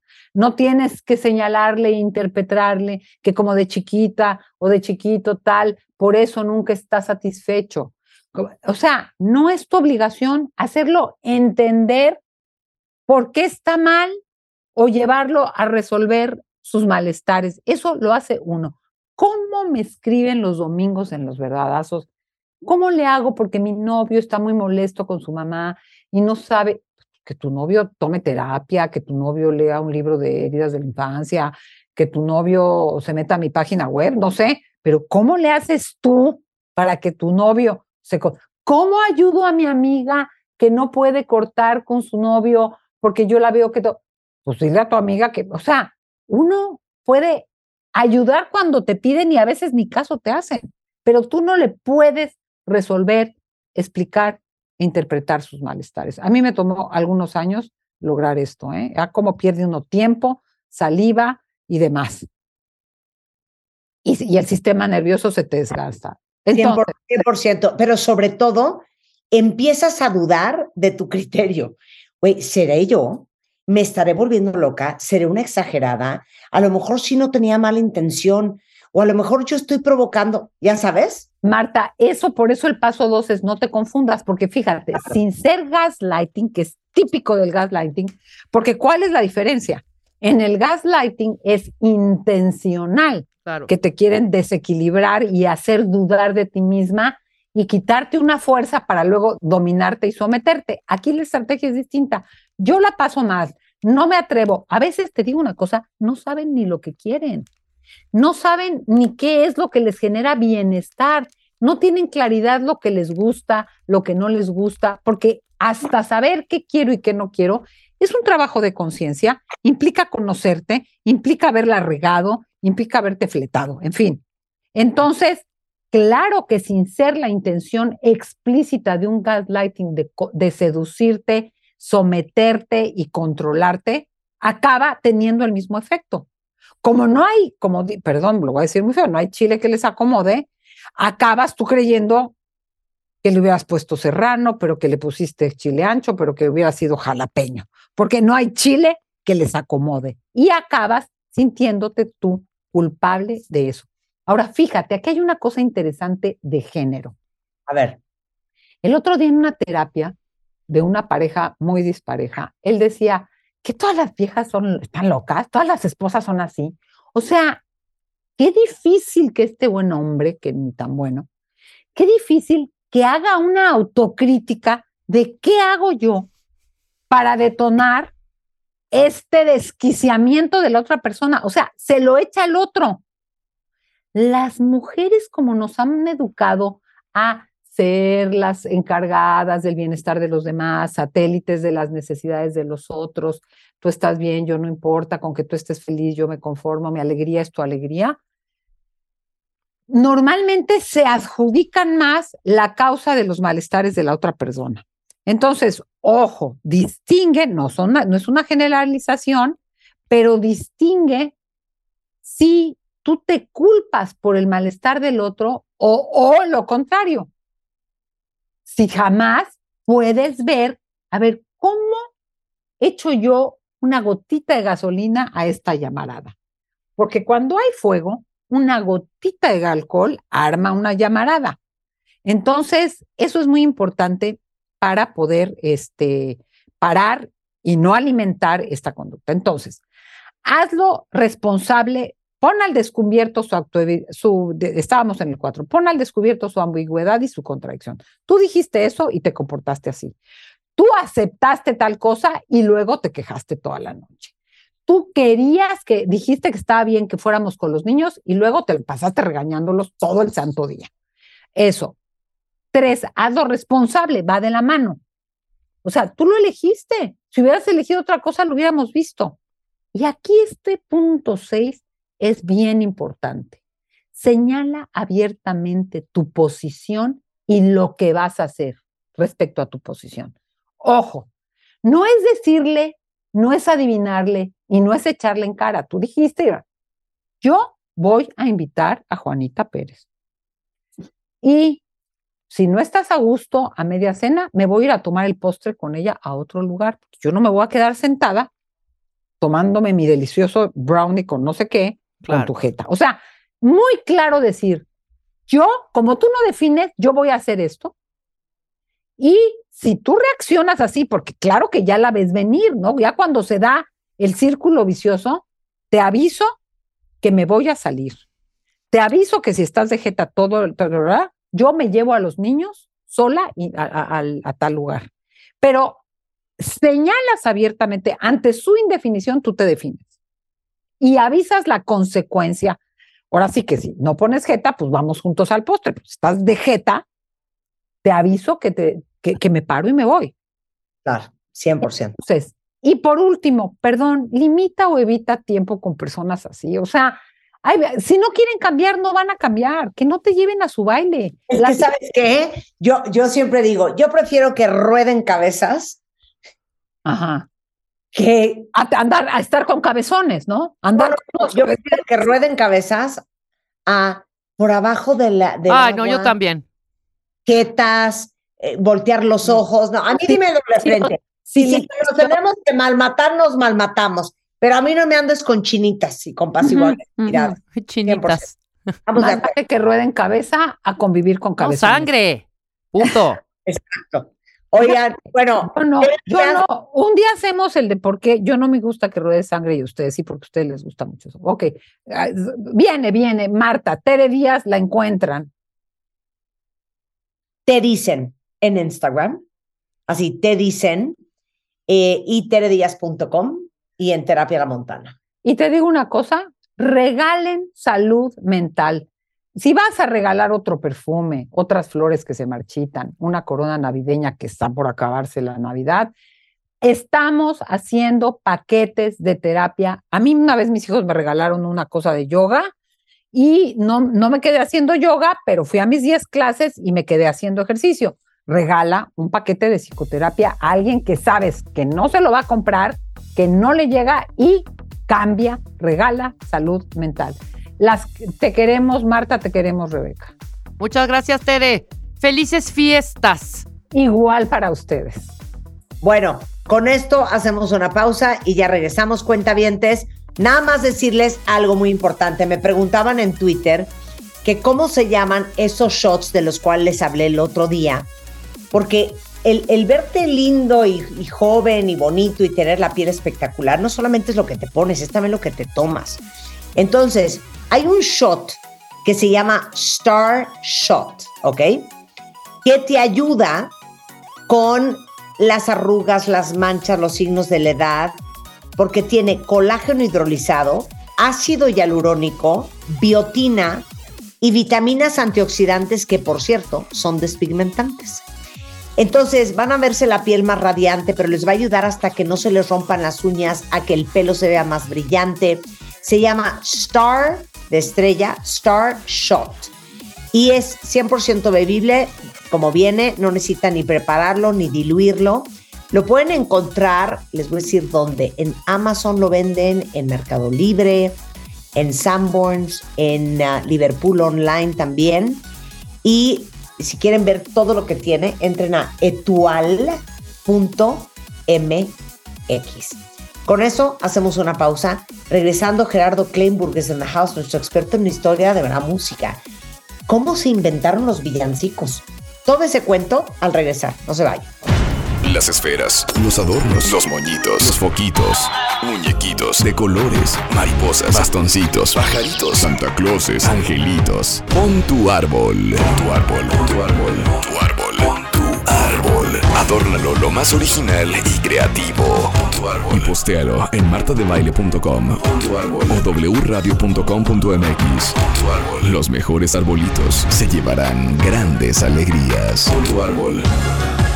Este año, ponte las pilas y pon tu árbol.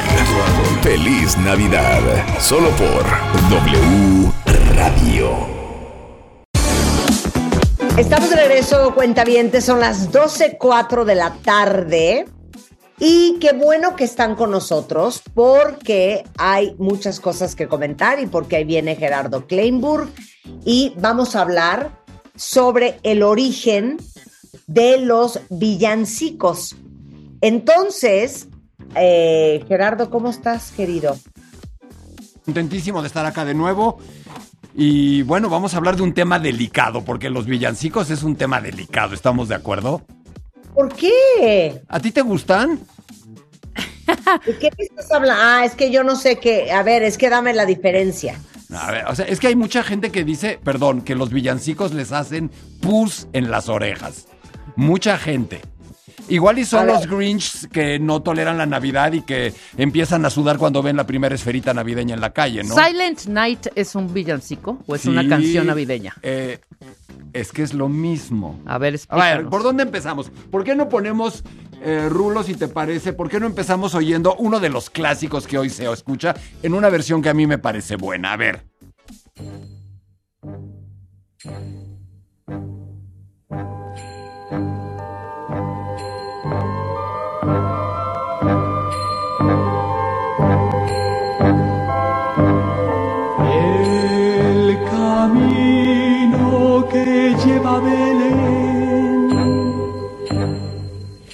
Baja hasta el valle ¿Quién que canta? la nieve cubrió. Rafael. Los pastorcillos quieren ver a su rey. Le traen regalos en su No puedo. No puedes porque te gusta o no te gusta. Es el niño del tambor, ¿no? Sí. El camino que lleva Belén, niño de tambor, cantado por Rafael, que es un máster. Yo es uno de mis placeres culpígenos, ¿eh? Ok, creo que no me gustan los villancicos. Es que no estás sola. A ti, Rebeca. A mí depende de cuál. A ver. A ver, a ver, Rebeca, ¿cuál? La de Augiri, Augiri, Augiri. Una ita- un, un villancico italiano tiene una ondita. Es que yo creo que depende, Marta. Total, totalmente. Es que yo creo que el tema de lo que estamos hablando es de la Navidad. Y estamos de acuerdo en, la que, en que la Navidad produce sentimientos encontrados a todo el mundo. Hay gente a la que la lleva la tristeza, la nostalgia. Hay gente que de plano no le gusta y hay gente que la espera todo el año. Y escu- estamos de acuerdo en que hay poca música tan insertada en el inconsciente colectivo como el villancico. Tú escuchas, escuchas un villancico y automáticamente lleva a tu mente no solo la Navidad, sino todo lo que puede estar rodeando a la Navidad para ti. Pero ¿por qué no empezamos por un poco hablando de la historia del villancico y de dónde viene? Ustedes, Sí. ¿por qué se llama villancico? A ver, vamos a pensar. ¿A qué suena villancico? Villa, a la villa. Las canciones que se hacían en las villas. Tal cual. Y, ca- y una canción que se hace en una villa, la hacían y la cantaban los villanos. Y bueno, los villanos son los habitantes de una villa. Ah, claro, claro, claro. Ok. Stri- Stricto senso, un villano es el habitante de una villa.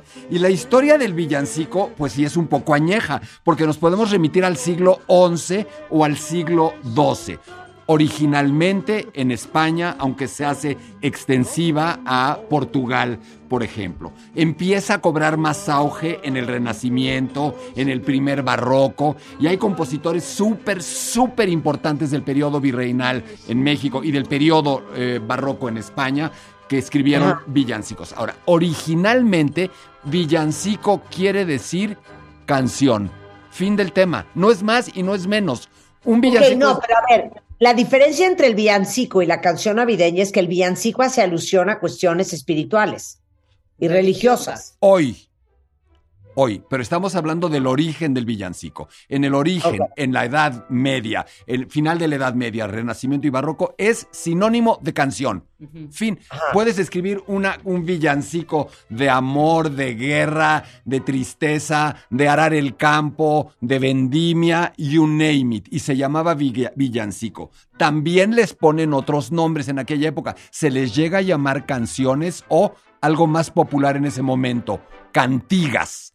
Entonces, cantigas, canción, villancico, estamos hablando exactamente de lo mismo. Quieren que escuchemos un poco. Ahora vamos a ver cómo se empieza a transformar en un villancico navideño. ¿Por qué se vuelve un villancico navideño? Pero antes de eso, vamos a ver o escuchar Pero esto qué es, a ver, recuerda, me dijiste España. España. Todo esto tiene que ver con España. La, la palabra villancico, porque luego tenemos carol para hablar de lo que sucede en. Estados Unidos, laude para hablar de lo que sucede en otros lugares, Weihnacht, eh, Lied, canción navideña en Alemania, y cada país debe tener sus rolas navideñas. Pero ¿por qué no escuchamos, si les parece, un villancico de un hombre que nace en 1528 y muere en 1599. Francisco Guerrero, uno de los grandísimos compositores españoles del siglo XVI. Y esta canción se llama Niño Dios de amor herido. ¿La sueltas?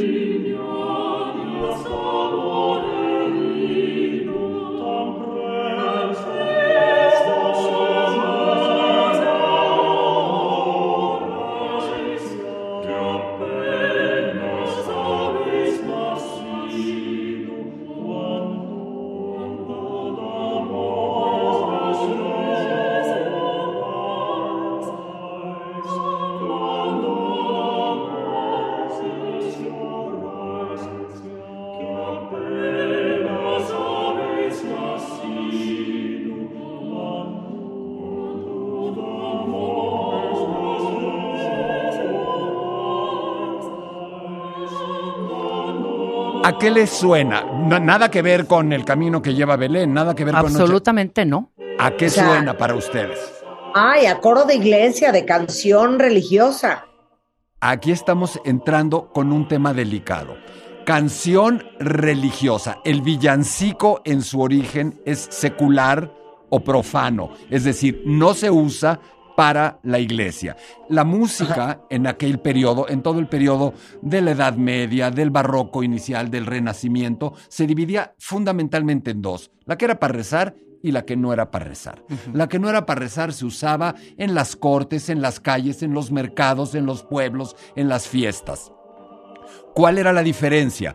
Que los compositores de verdad estaban en la iglesia y en fuera de la iglesia estaba la gente que escribía rolas, es decir, estaban músicos amateurs, no profesionales. La música popular no religiosa es mucho más elemental. Todo el know-how musical está metido en la iglesia. Y aquí lo que estamos escuchando es un pequeño elemento polifónico. ¿A qué les suena polifonía? Es uno de los conceptos más importantes de la historia de la música. Polifonía. Ajá. Fonos, sonidos, poli, muchos. Sí. sonidos. Aquí lo que estamos e- es muy importante porque aquí también tenemos que dar un poco de clase, no nada más platicar el origen de los villancicos, la diferencia entre monodia y polifonía. La monodia es simplemente una cancioncita en la que tenemos eh, a alguien cantando su, su rollo y un acompañamiento sencillo. Cuando empieza a aparecer más de una voz, hay dos opciones. Que todas canten lo mismo, un corito, todos cantando lo mismo, parejitos, o que unos canten una cosa y al mismo tiempo otros estén cantando otra cosa.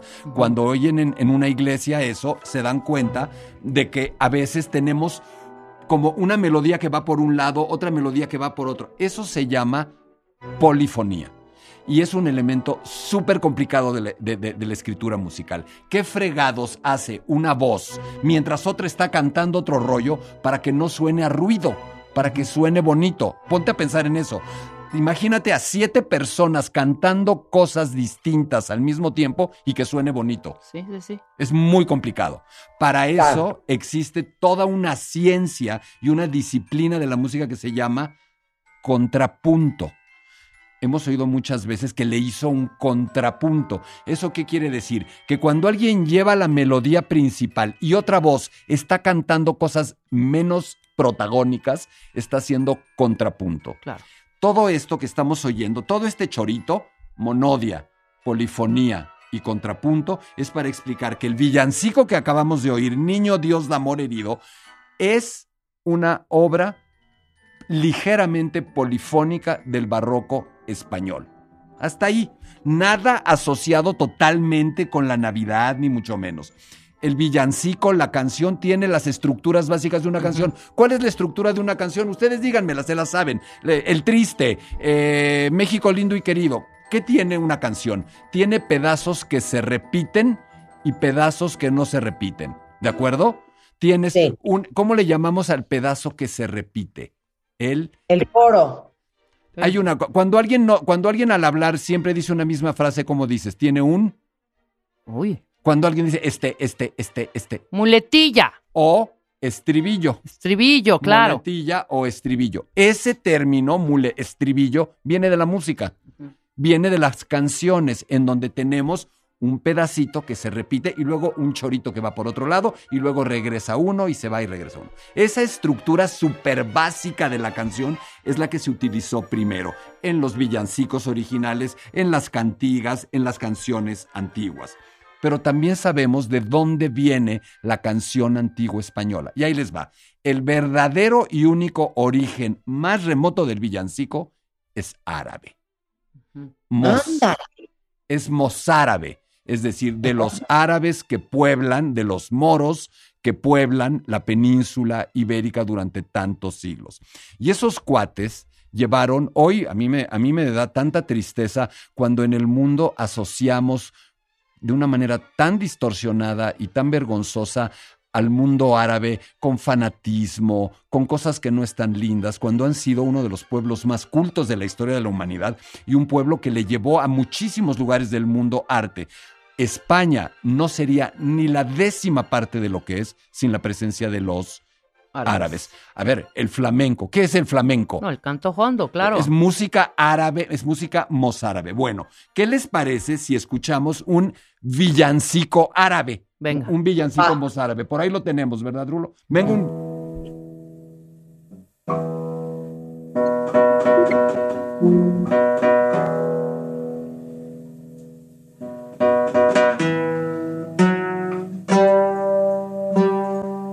Había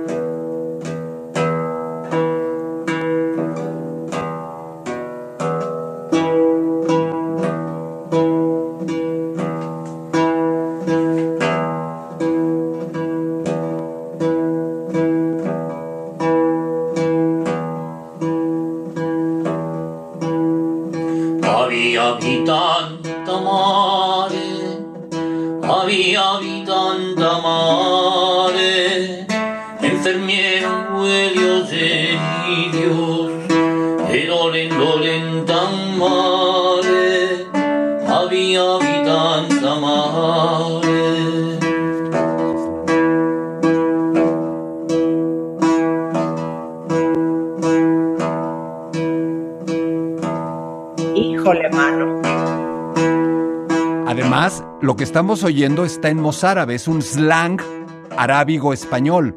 Es entre es en español antiguo y árabe mezclado.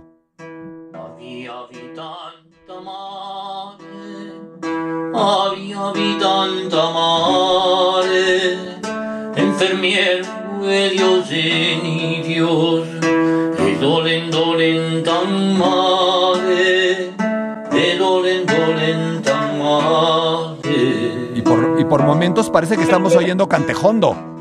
Claro, ¿de qué siglo es esto? Esto es del siglo XI. Estamos, Imagínense ustedes. estamos hablando del año 1000. O sea, pero imagínense ustedes, o sea, me imagino una fogatada en el desierto. y a ver, cántate una canción. Y era esta. Exacto. ¿se, se acuerdan el día que nos pusimos, la última vez que estuve aquí, que nos pusimos a oír canciones? Esto es una rola tal cual, con su instrumento de cuerdas y una vocecita cantando. Es la misma historia de la canción que se ha repetido Claro.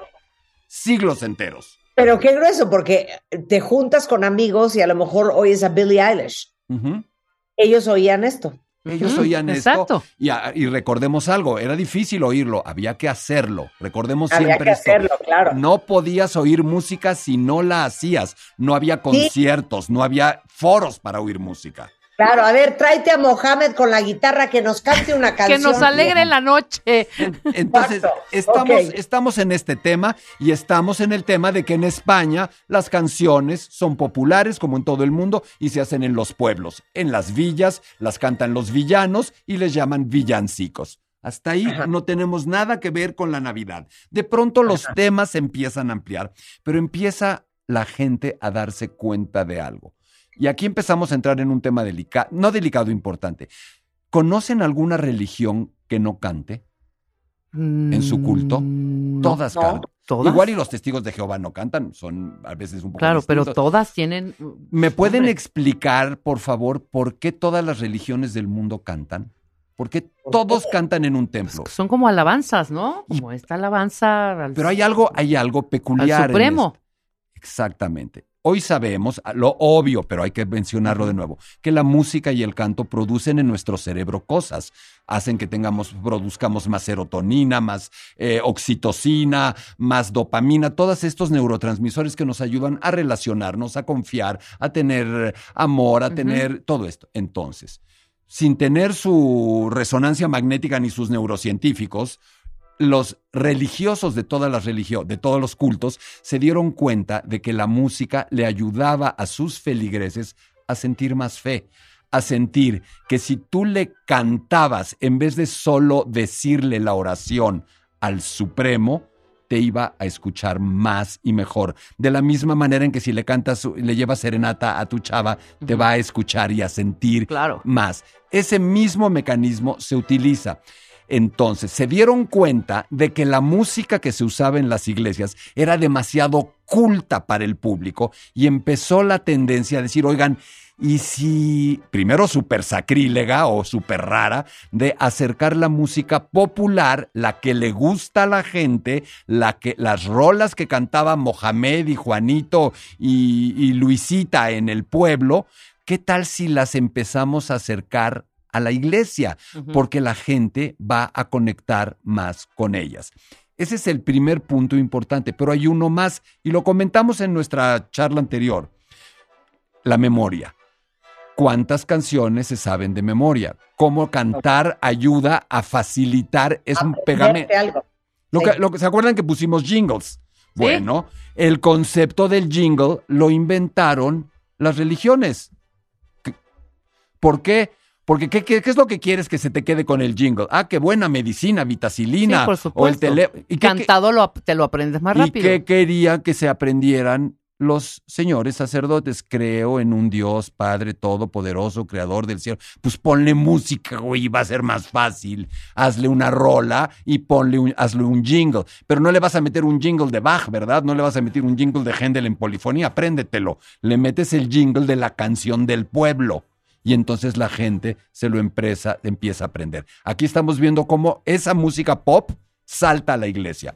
Ejemplo extremo, yo me acuerdo cuando era niño, los hermanos Zavala tocando en la iglesia Sí. en México. Eh, eh, en todas, en todas, en todas las iglesias tenemos siempre gente cantando y en las mezquitas y en las sinagogas. Entonces, tenemos que el villancico empieza a evolucionar y empieza a acercarse a la religión y empieza a acercarse a las fiestas de las religiones. Y por supuesto, en el catolicismo, en España, el villancico salta del pueblo a la iglesia y aterriza en qué festividades? En Corpus Christi, en Semana Santa, en Pentecostés y En Navidad. en Navidad.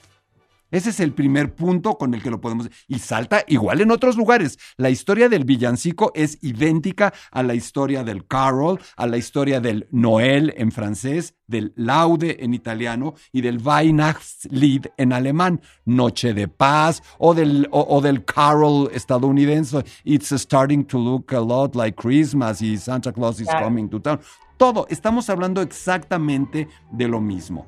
Todos tienen su estribillo y su copla, es decir, la parte que se repite y la parte que es distinta, y todos tienen o empiezan a tener una alternancia entre un solista y un coro, porque empiezan a cantarse en la iglesia, en la iglesia hay coro, pero el que canta mejor lo llevan como solista y empieza a hacer los villancicos del pueblo en las fiestas de la iglesia. Ese es el origen del villancico, ¿eh? No le tenemos que dar mucha más vuelta. Ese es el origen en Europa. Pero, ¿qué pasa? Queremos entender el villancico en México. Ahora vamos a saltar. Ah, En un momento más oímos música, pero primero hilemos esto. ¿Y México? ¿Cómo llega esto a México? Bueno, ¿cómo llega este tipo? ¿Cómo llegó a nosotros el burrito sabanero? ¿Es lo que quieres decir? ¿Cómo llega la música que nosotros hacemos en México? Porque nosotros no estamos haciendo la música prehispánica y de entrada no, no sabemos siquiera lo que era la música prehispánica. Tenemos una idea muy vaga, tenemos algunos vestigios de instrumentos, pero todo indica que no anotaban la música y al no anotar la música no tenemos ningún equivalente a una partitura prehispánica. Cuando tú vas al Zócalo y oyes a los cuates que están frente al Templo Mayor con copal haciendo sus bailes y tocando, eso no quiere decir ni remotamente que se parezca a lo que realmente se oía como música en el Templo Mayor. Es una muy vaga aproximación. La música llega a nuestro, a a nuestro territorio a través de los conquistadores. ¿Y quiénes en particular traen la música? Los eh, misioneros, los religiosos que vienen a traer la fe verdadera, entrecomillada la frase, por supuesto, a la- al nuevo mundo. y cómo indoctrinan, cómo que se sientan con un pizarrón a decirles esta es la tri- eh, esta es la Santísima Trinidad. No, no, no, no se sientan a dar clases. La mejor manera de ayudar a que la gente en el nuevo mundo, en la nueva España, los indígenas nativos se acerquen a la nueva religión es con música lo que hacen es traer la música como, un como una herramienta mnemotécnica, como una herramienta didáctica y como una herramienta de transmisión de la fe. Así llega la música. ¿Y quiénes vienen? Vienen compositores españoles importantes en su momento. Ya lo dijimos, ¿quiénes son los compositores? ¿Dónde están los compositores buenos? En la iglesia. Y vienen a las iglesias que se fundan en el nuevo continente como Ajá. organistas de las iglesias. Son todos esos músicos los que llegan a la Nueva España y empiezan a escribir música. Y entonces se traen el villancico, que ya se utilizaba para las fiestas religiosas y lo traen al nuevo mundo. Y por supuesto, lo primero que hacen es hacer el villancico en la lengua vernácula. Entonces les, lati- les late que escuchemos un villancico Obvio. virreinal Claro. en náhuatl. Venga, Venga. ¿Eh? El- el- es, no es la que sigue, Rulo, es la que dice eh, villancico novohispano en náhuatl, que se llama Xicochi con Entzintle. Venga.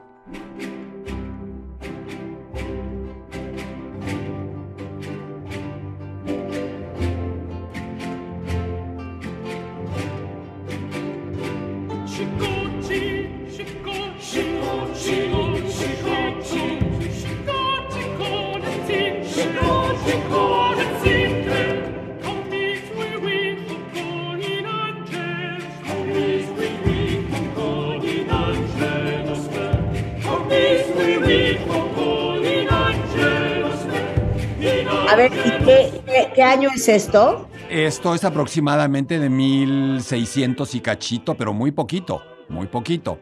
Y a que no suena, es música barroca española hecha en Nueva España y cantada en náhuatl para empezar a asociar las fiestas, la transmisión de la fe. Y qué mejor que la Navidad, qué mejor que a través, y lo digo muy respetuosamente, de la ternura que inspira el nacimiento de un bebé, la maternidad, más allá de las cuestiones sacramentales, más allá de la teología, es Perdón, finalmente todas las religiones nos transmiten, nos venden, nos comparten historias. Y entonces el villancico navideño virreinal empieza a transmitir el mecano uno, la historia fundamental, el nacimiento de Jesús, el nacimiento del niño Dios.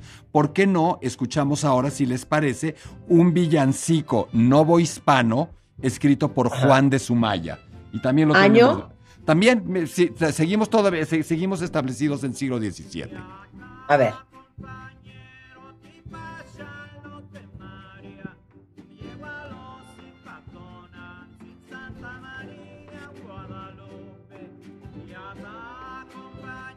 ¿No lo tienes ahí? Angélicas Vilicias. ¿Dónde? Ahí está. Ahí estamos.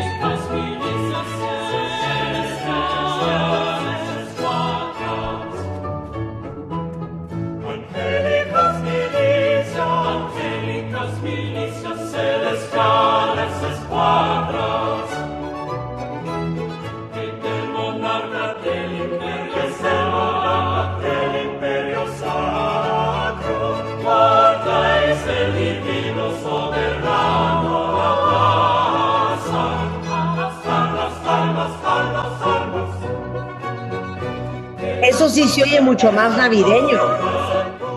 Totalmente, se oye más navideño. Se oye más navideño, es porque nosotros hoy lo asociamos con esto, es decir, más festivo, más eh, uplifting, si lo queremos llamar así, Sí, más, sí. más para arriba.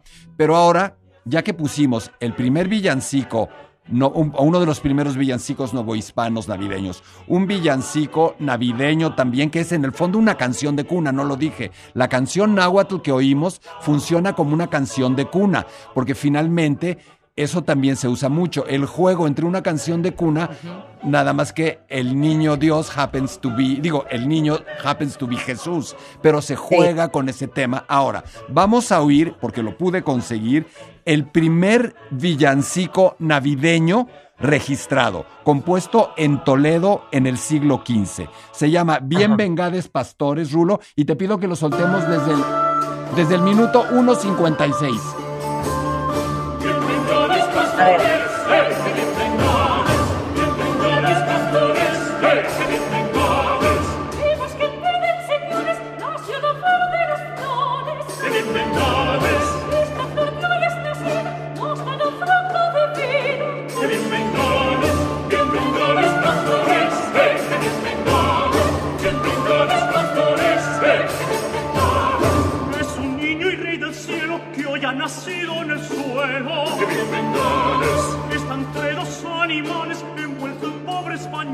Bueno, yo nomás voy a decir una cosa. Agradezcan que nació Jingle Bells, ¿eh? Oye, no, pero espérate, ese Porque- tiene onda. Es que esto, esto suena muy antiguo. Y, se- suena arabesco, ¿eh? Y suena bien, y suena bastante más antiguo, suena casi medieval, suena un poquito como Sí. algo profano, medieval, tipo Carmina Burana, Anda. tipo por ahí. Entonces, ya tenemos de alguna manera armado esto. Luego, el villancico navideño ya instalado como una canción de formato popular que se acerca al culto religioso, que se utiliza para difundir eh, la fe, que se utiliza para transmitir eh, la fe en fiestas muy específicas como la Navidad, ya se quedó y luego va evolucionando como evoluciona cualquier canción y evoluciona, ahora puedes oírlo cantado por Michael o Michelle Bublé o Bob o Bublé, como se llame, Bublé, ¿no? Bublé, Michelle Bublé. O Michelle Bublé, o puedes Michael oír, Bublé. o puedes, o puedes oírlo, el disco de Christmas con Frank Sinatra, o puedes oír muchas otras canciones. Por ejemplo, ¿por qué no escuchamos probablemente el villancico navideño más famoso que hay en la Tierra? ¿Cuál es? Noche de Paz. Noche de paz. Stille Nacht, un villancico alemán. Soltamos Noche de Paz, Stille Nacht. Ahora la ponemos. Es importante mencionar que es de principios del siglo Ahí está. XIX. Ahí está, ya la tenemos. viene, sí. Sí.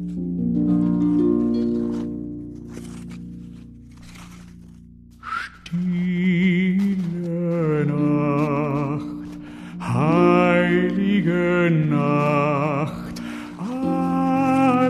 schläft, einsam wacht nur das traute, heilige Paar. Holder Knab im lockichten Haar, schlafe in himmlischer Ruh, schlafe in himmlischer. No hay nada más triste que Noche de Paz, estamos Híjole, de es que acuerdo. Noche de paz Pero hasta, entonces- hasta en salsa es, es triste o en cumbia.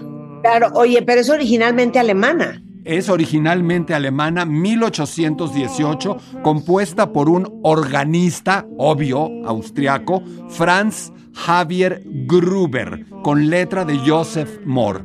Si les interesa, hay un cover que no vamos a poner ahorita, pero uno de mis compositores de rola, de canciones contemporáneo favorito, es un irlandés que se llama Damian Rice. No sé si les suena Damian Rice. Es correcto. Damian Rice tiene un cover sobre Noche de Paz con una letra salvaje, atroz, casi suicida, que algún día habría que escuchar. Ahora, yo les pregunto, saltemos en los poquitos minutos que nos quedan del tema villancico a otras músicas navideñas. ¿Cuál es la música que oímos todos los años en México navideña?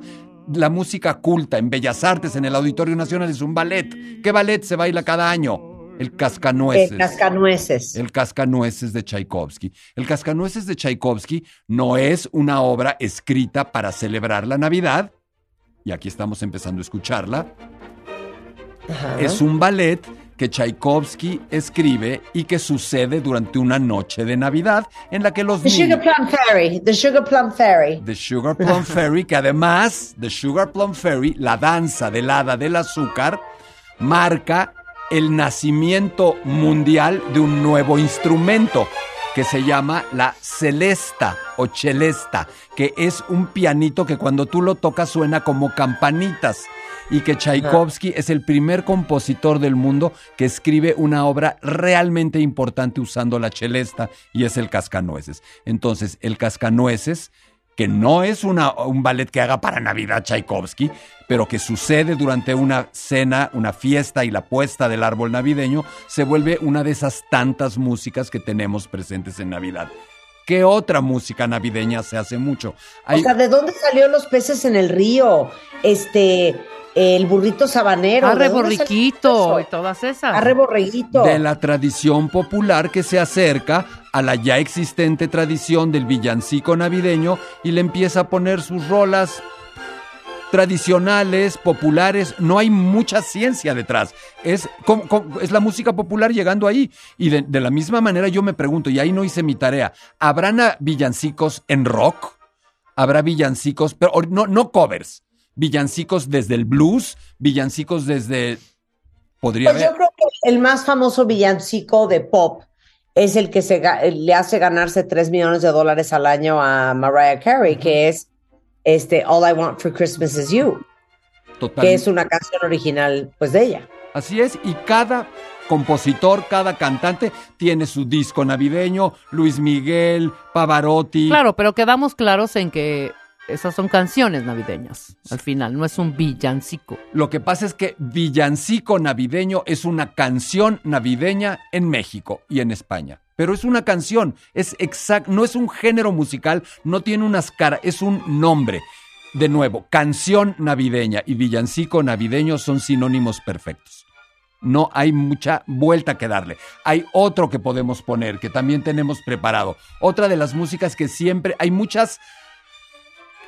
O sea, perdón, nada más les quiero decir una cosa. Jingle Bells es de 1857. Ujú. Imagínense ustedes eso.